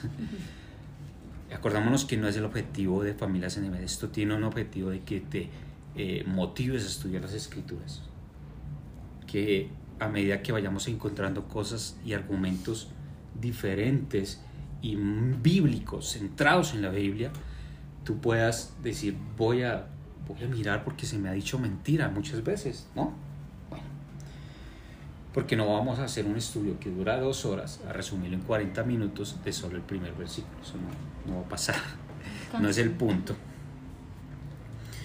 Y esta porción de la palabra eh, se refiere a, a un tema que tiene que ver con justicia y bondad, justicia y rectitud. Y ahí es donde los digo, es importante que yo defina los términos de acuerdo a cómo se escribieron. Porque predicamos es que la justicia de Dios y, hacemos un poco de eh, exámenes teológicos y hacemos hasta discursos basados en la justicia de Dios. Pero no se entiende ni siquiera qué es el término de justicia y rectitud en el primer siglo. Que es justicia, rectitud en los tiempos de Egipto. Qué, justicia y rectitud cuando los profetas están hablando. Eso tiene una connotación muy diferente. ¿Qué es justicia hoy? La justicia hoy, por ejemplo, está basada en una normativa gubernamental. Y como se ha quitado la Biblia de los gobiernos, impulsado por los mismos gobiernos laicos, imagínate esto, algo que permitimos nosotros. El gobierno laico acepta todas las creencias, claro, y lo que hace es que quita algo que es básico para que se gobierne. Erróneamente un pastor cree que no se tiene que meter en política ni nada de eso, eso no tiene nada que ver. Y eso es un desconocimiento de la palabra porque lo que tenemos acá es eh, una enseñanza de cómo gobernar. Lo que tenemos acá, historias de cómo se gobernaba historias de cómo va, se, eh, se gobernaba en determinado periodo de tiempo y además de cómo es el estilo de gobierno y qué gobierno se va a instaurar a fin de tiempos y para comenzar el milenio, cuál es el gobierno que va a reinar. Y mira lo interesante de lo que tú dices, y es que eh, si uno hace el análisis de, de la palabra, cada vez que un gobernador no estaba de acuerdo a la ley del padre, no se alineaba, su reinado era corto, eh, venían plagas para su reinado, eran exiliados, había castigo para el pueblo, porque no se estaba gobernando de acuerdo a la Torah. Entonces es tan importante que nosotros hoy entendamos que nuestros gobernantes deben estar dirigidos por el Padre y si no nada estamos haciendo. Separarlo es una gran mentira. Eso es, eso es, una, es una contradicción. Y por ejemplo en eso, que no, no voy a meterme en ese punto, pero sí mencionarlo, y es que muchos creyentes hoy en día piensan que el gobierno es el que les tiene que dar y el gobierno tiene que eh, ser un sistema de protección, cuando eso es muy alejado de la, de la realidad de un creyente, o debiera ser, ¿no? Porque dice la Biblia que eh, el pueblo fue el que pidió un gobierno Haznos reyes como los demás pueblos. Y se, se quieren poner a depender de gobiernos que son injustos, que están alejados. ¿Cuál es la misión de nosotros? Pues eh, tomar la mejor decisión y mirar qué es lo que más se acerca, porque ninguno se va a acercar a menos de que tenga la Torah. Ni siquiera un candidato cristiano. Por ahí comenzamos, porque no conoce la Torah, no tiene la Torah. Sí, básico. Ese no es el punto, pero miremos que, por ejemplo, en el sistema de gobierno, que es justicia y rectitud, tenemos algo como eh, Sedaká y Mishpah. ¿Se acuerdan? Sedaká, ¿qué es? Justicia. Y Mishpah, rectitud, rectitud, juicios, juicios, bondad. Cuando el Señor nombra rectitud, cuando el Señor nombra, por ejemplo, y guardará mis estatutos, mis mandamientos y mis decretos, los está nombrando en hebreo algo que es mishpat. Mishpat se refiere a Mandatos. mandatos, de rectitud. Una porción de la palabra se llama mishpat, tiene, es la tercera para allá, tiene 53 mandamientos, ahora no lo recuerdo bien, pero tiene un gran número de mandamientos. ¿Y qué me quiere decir eso? ¿Tú quieres justicia? Tienes que ir a la justicia de Dios. No se conoce un solo mandamiento. Los 10 que supuestamente se conocen, todos están mal, tergiversados. Desde el primero no saben ni cuál es el primero ni dónde está. Pero domingo tras domingo se paran en un púlpito a decir. Esto es una crítica eh, fuerte, sí, pero con sentido de que, oiga, reaccionemos. Tenemos una palabra y ni siquiera la leemos para realizar una, una prédica. Entonces miremos qué significa vea. Yahweh habló a Moisés en el monte, en el monte significa en el monte, donde eh, le hablaba el Señor a Moshe en el monte, en un lugar santo, en, un espacio sagrado. De el Sinaí, eso es un lugar donde había revelación. El, el- el- el- ¿cómo se dice? El, el lugar de la enseñanza, donde iba a quedar el templo. El Moriah. Moriah. ¿Qué es Moriah? Monte. ¿Qué es Moria? Viene también de More, que es el que El que enseña. Y eh, es donde tenemos una, una algo muy peculiar, que es Moisés tiene que subir, pero el Eterno tiene que bajar. Si ven lo que pasa en un monte, uno piensa que es que está subiendo donde está Dios. No, él tiene que bajar porque él está más arriba. Calidad y espacios de santidad. Habla a los hijos de Moisés y diles, cuando hayáis entrado en la tierra que yo os doy, la tierra guardará reposo para Adonai. Seis años sembrarás tu tierra y seis años podarás tu viña y recogerás tus frutos.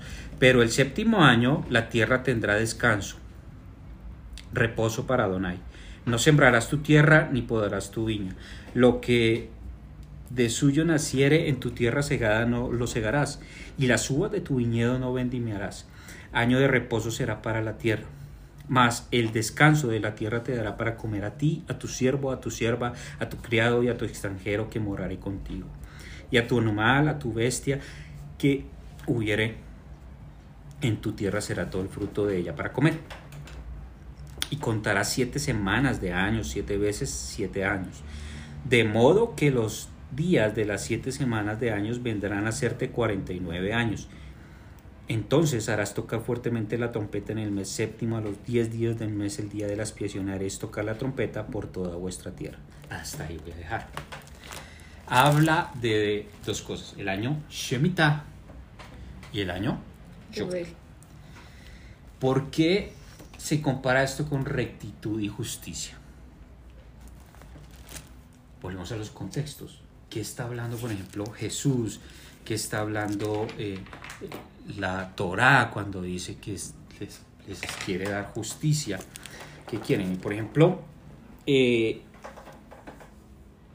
¿cuál era la misiva de Abraham? En Génesis 18. Eh, ¿Qué era?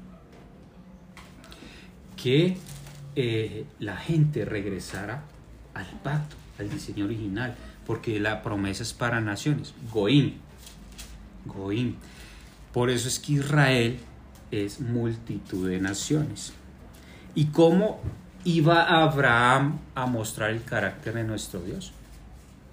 Eso es lo que no entendemos a veces. Vamos a ir al libro de Hechos.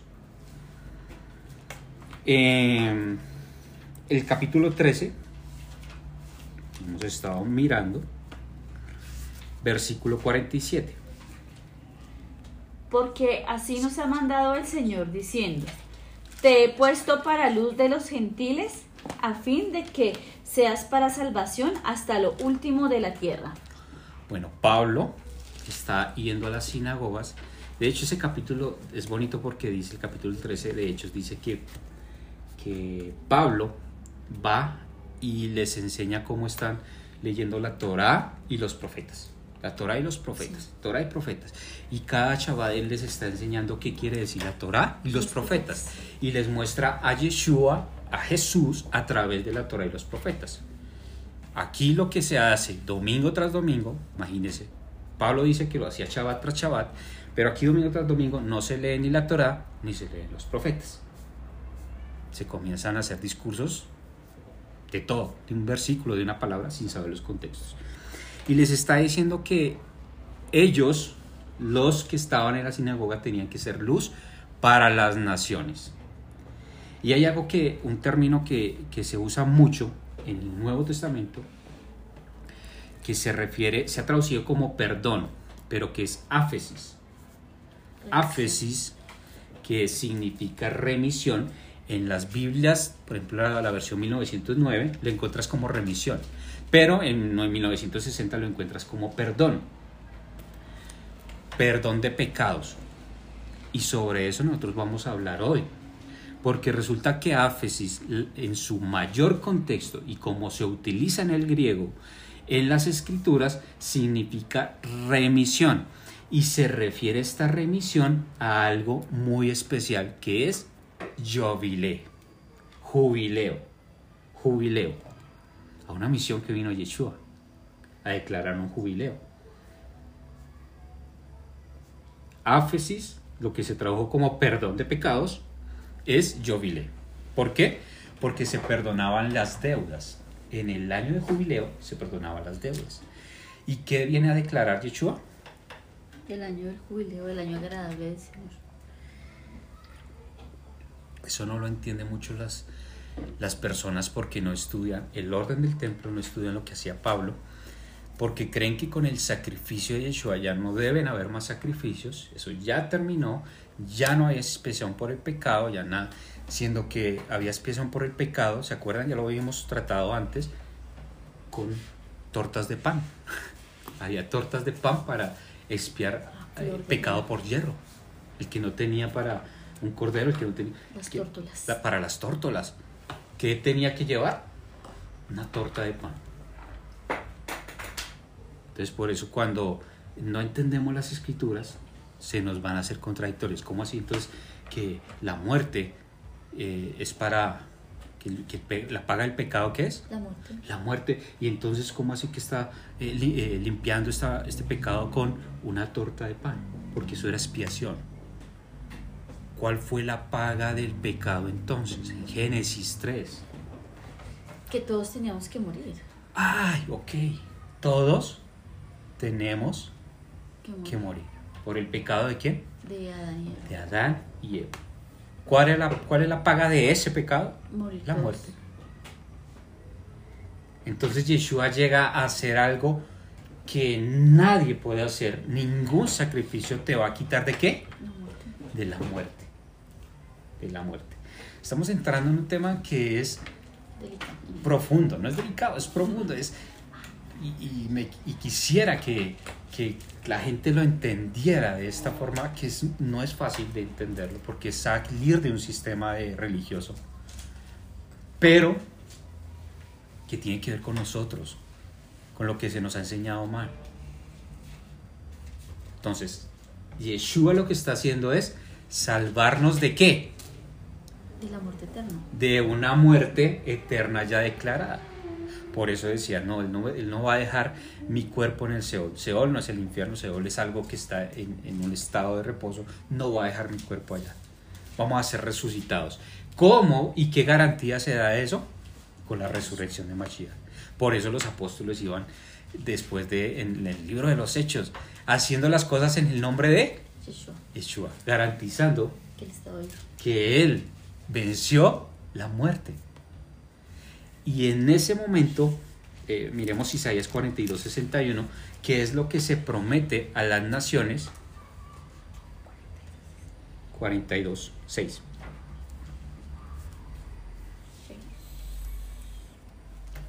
Yo Yahweh te he llamado en justicia y te sostendré por la mano. Te guardaré y te pondré por pacto al pueblo, por luz a las naciones. ¿Cuál es entonces eso que se le prometió a Abraham?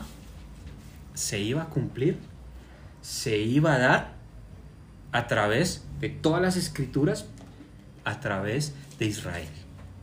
Israel, tú vas a ser luz a las naciones, tú vas a ser luz a las naciones. Esto nunca fue algo cerrado, por eso se inventan el, el tema de la iglesia, porque piensan que Israel es cerrado, Israel allá es otra cosa. No, Israel es conjunto de naciones.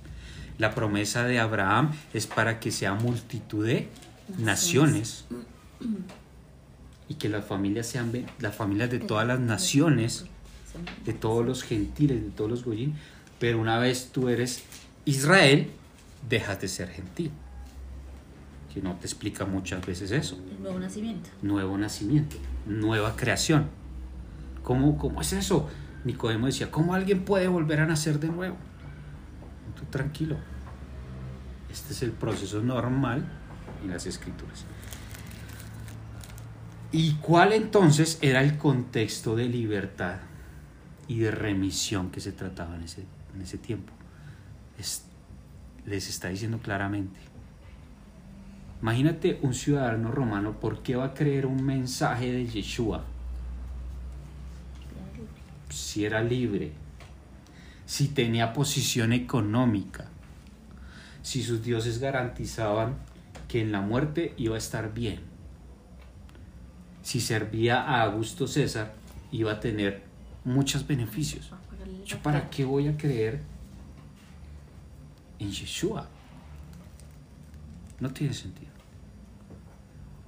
Pero cuando ya ves que hay remisión, que hay liberación, que somos perdonados del pecado que nos traía muerte, y la muerte es vencida y te, da una justicia y rectitud a futuro, que no opera lo mismo que la justicia y rectitud del mundo y de los demás imperios, sino es a futuro, porque a futuro tú no vas a morir, tú, tú mueres, pero vas a resucitar en, los, en, en el Olam Jabá.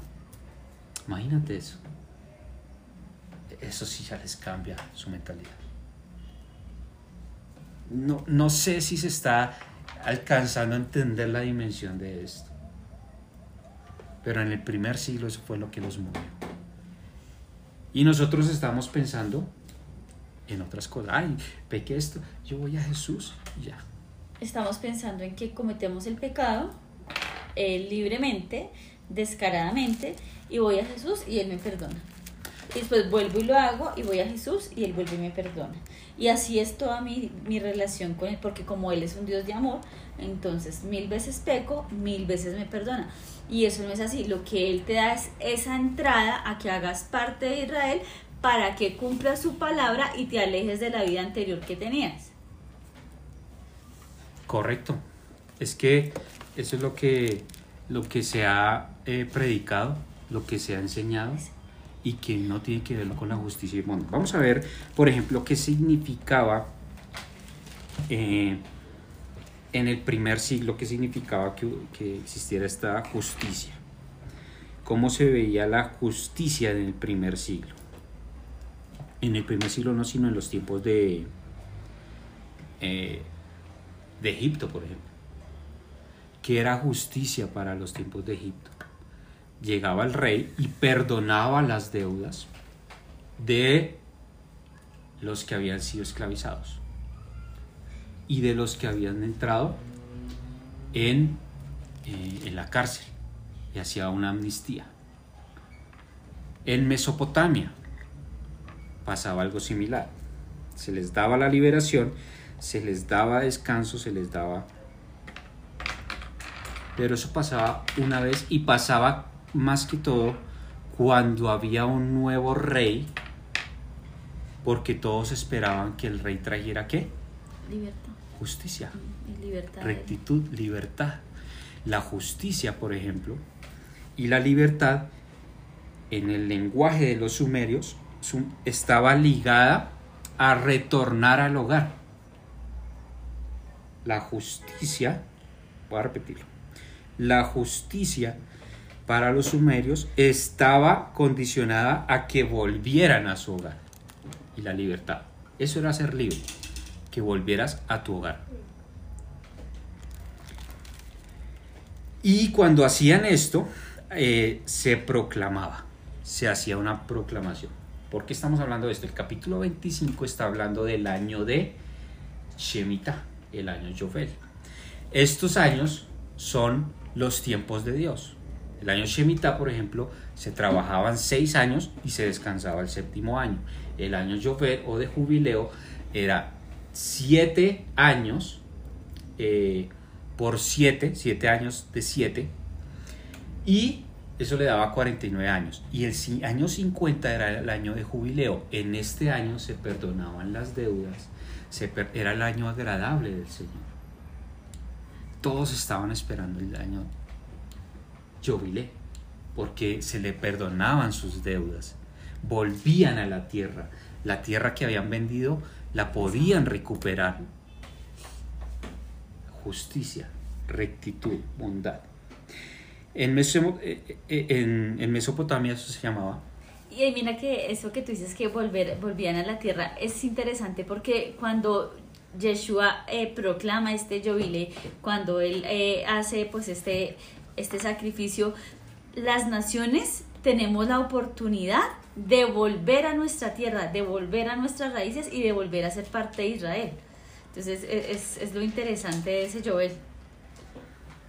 volvían. Volvemos. Porque Imagínate, le está hablando a, a unos eh, israelitas que salían Volvemos a la dispersión. de Egipto.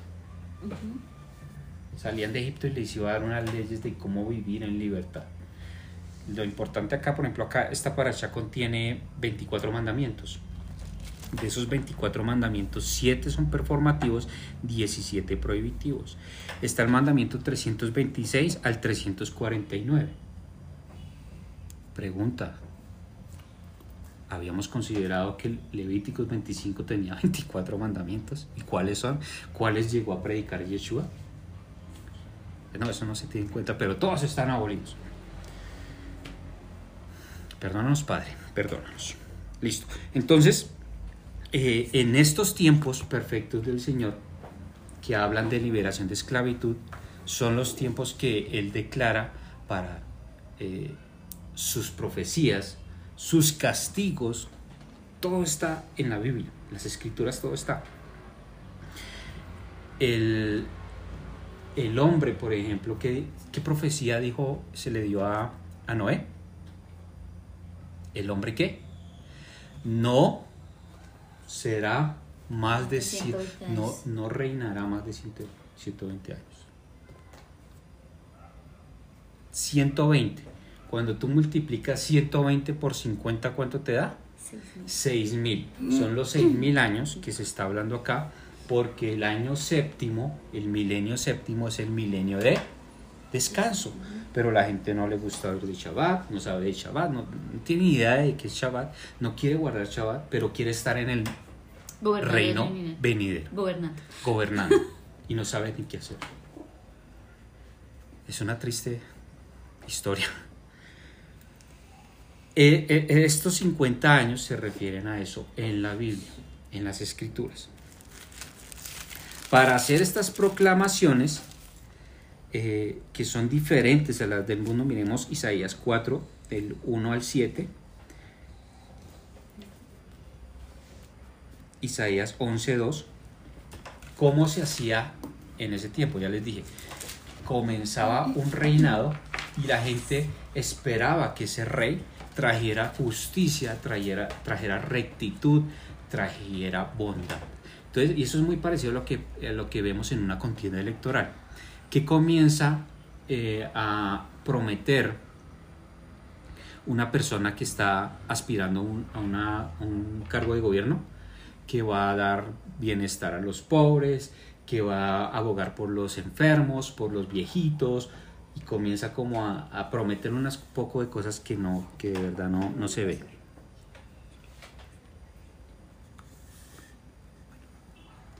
Echarán mano de un hombre siete mujeres en aquel tiempo diciendo, nosotras comeremos de nuestro pan y nos vestiremos de nuestras ropas.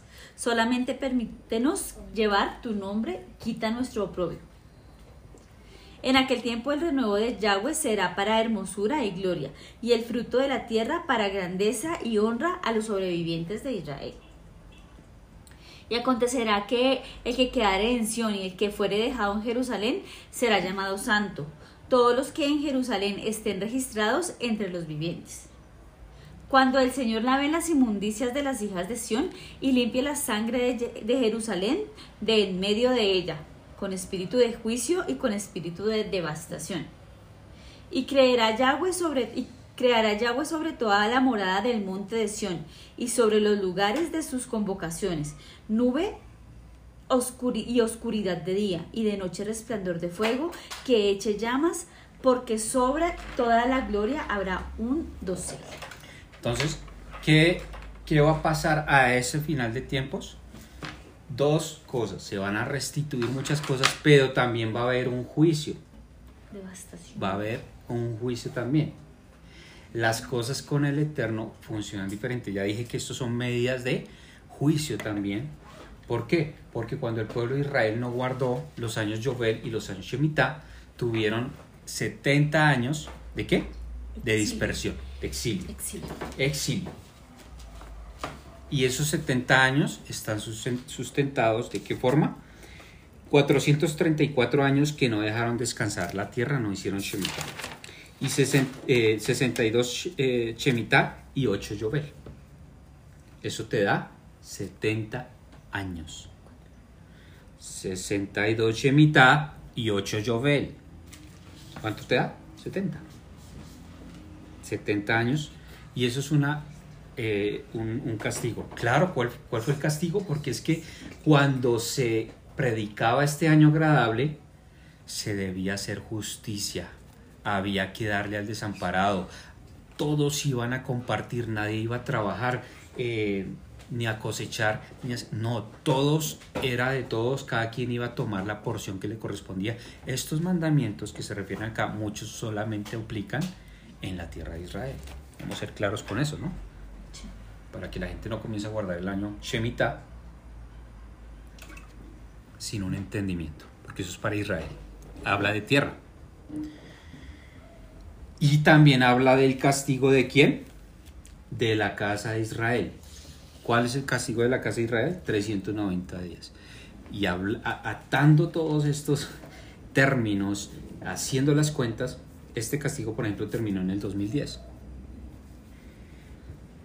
2010, 2008, más o menos. Eh, este castigo está en Ezequiel 4. Estos son medidas de Dios. La gente quiere estudiar profecía y ni siquiera sabe cuáles son los términos de castigo, por qué ese castigo. Y yo que les dije entonces que venía dos cosas, restitución y castigo. ¿Cuál era la forma de que las demás naciones eh, se diera ese perdón, se diera esa justicia? En Mesopotamia, por ejemplo, andaban con una antorcha y la ponían a la entrada del pueblo.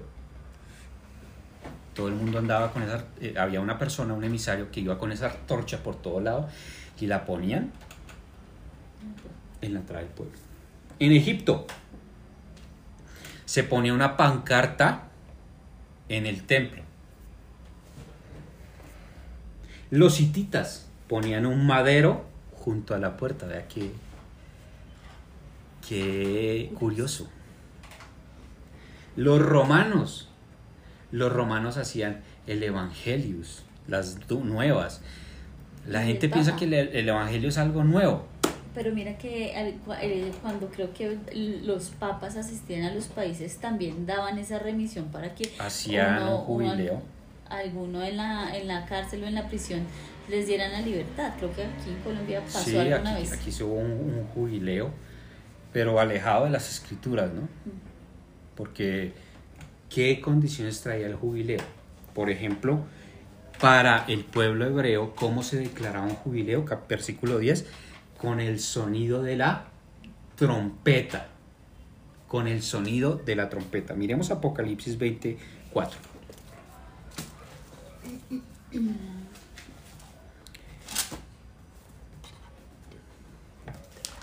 Y vi tronos y se sentaron sobre ellos los que recibieron facultad de juzgar. Y vi las almas de los decapitados por causa del testimonio de Yeshua por la palabra de Dios, los que habían adorado a la bestia ni a su imagen y los que no recibieron la marca en sus frentes y en sus manos. Y vinieron y reinaron con Yeshua Hamashiach mil años. Reino, reino. Miren todo esto que estamos armando. Yo sé que está, yo sé que es un poco complejo todo lo que estamos oyendo hoy, pero armémoslo porque estamos hablando de un reino de trompetas. ¿Qué es lo que se oye en el Apocalipsis? Trompetas. ¿Qué es lo que se va a instaurar? instaurar? Un orden, un reinado, que va a haber justicia y se van a sentar unos a que tienen la, Juzgar, dice que a tienen la gobernar. facultad de juzgar. Entonces no podemos pensar que de- vamos a juzgar si no entendemos los decretos y mandatos. Exacto, tiene, porque la justicia, que es lo que habla Isaías 58, cuando, cuando lees Isaías 58 está hablando de Levíticos 25, que es cuando se declara el día de ayuno. El día de ayuno que es Yom HaKippurim, el día de la expiación. ¿Y por qué entonces Isaías comienza a hablar, es que ¿qué es el ayuno que quiero?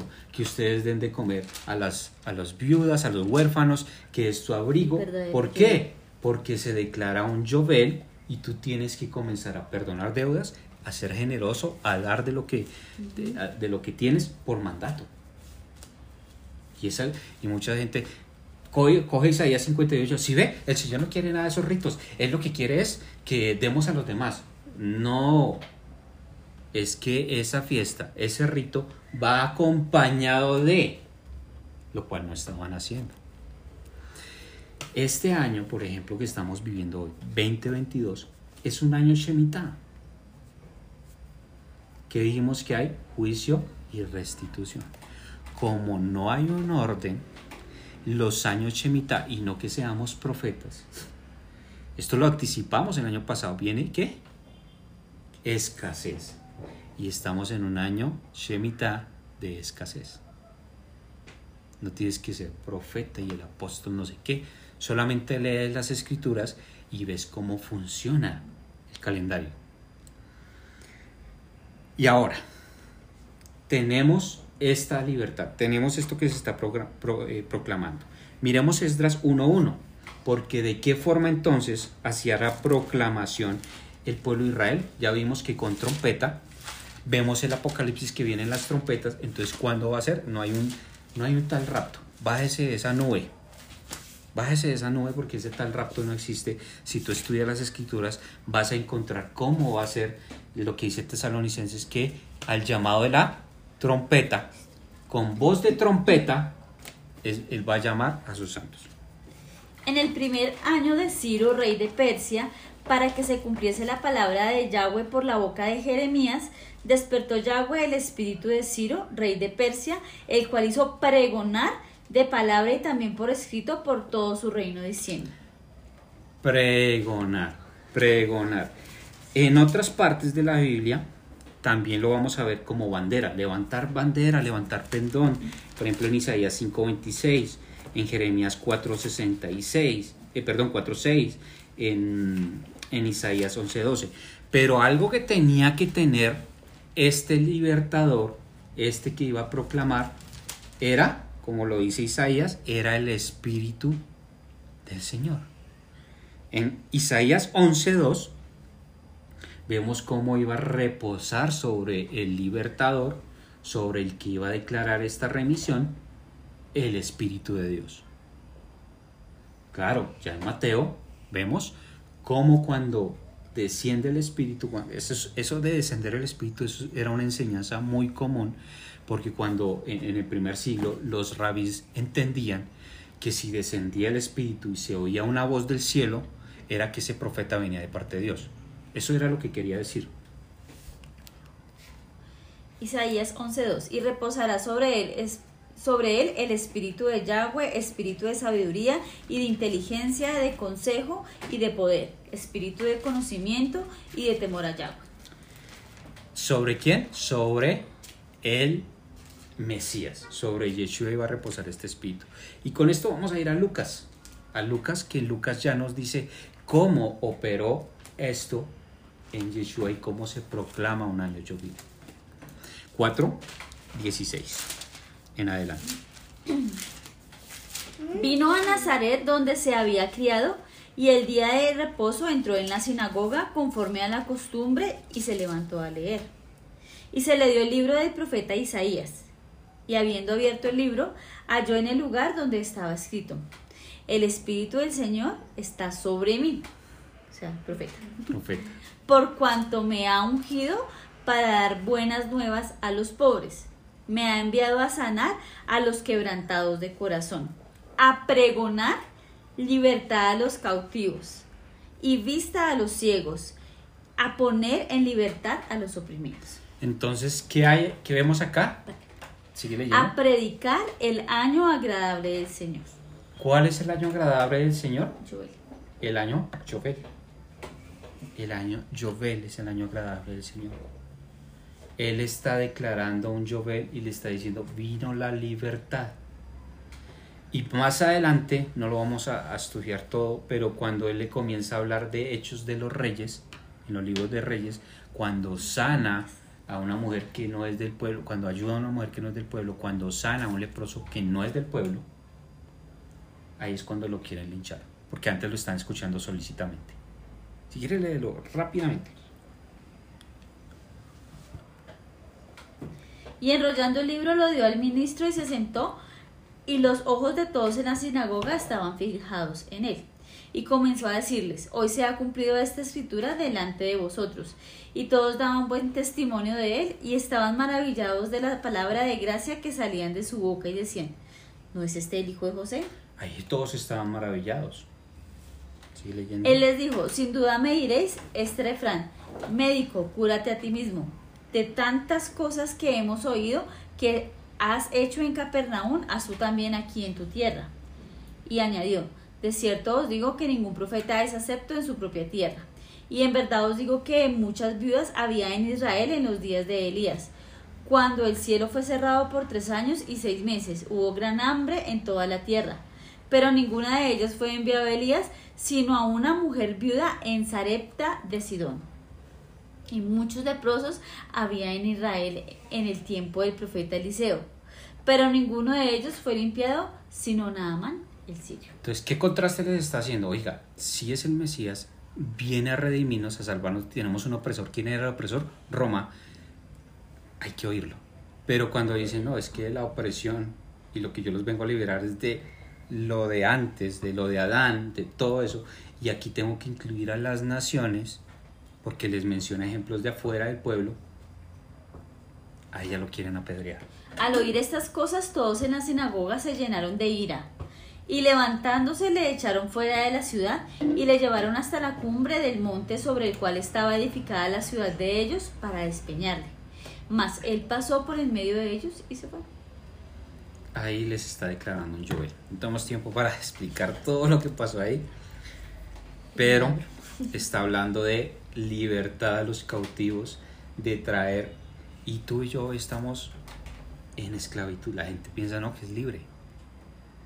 Pero estuvimos dos años que no podíamos ni salir. Libres pero para pecar, piensen.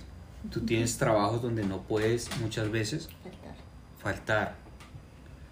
Estás esclavo a un sistema de salud. Estás esclavo a un sistema de gobierno.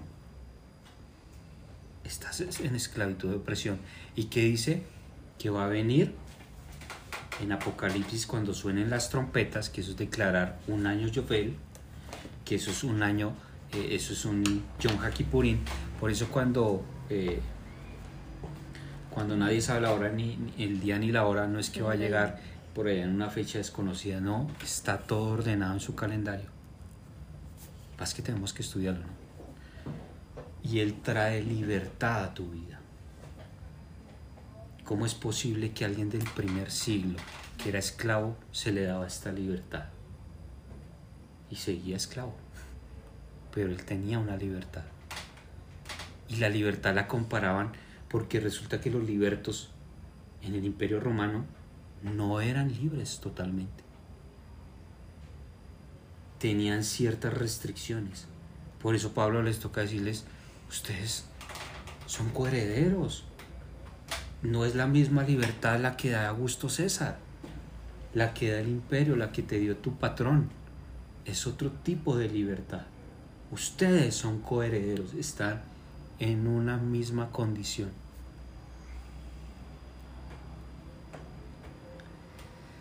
Este es un capítulo muy extenso para poderlo explicar en 40 minutos. Pero algo que trajo el Señor a nuestras vidas fue libertad para adorar, para obedecerle. Si tú estás pensando que estos mandamientos son carga, esclavitud, eh, estás esclavizado tú en un sistema religioso, porque estos mandamientos son libertad, rectitud y justicia. ¿Quieres ver la rectitud, la justicia, la bondad de nuestro Dios, el carácter de nuestro Dios? Acércate a su palabra y a sus mandamientos que son perfectos. Este es un episodio más de Familias en M. Y desde aquí les deseamos Shalom. Shalom.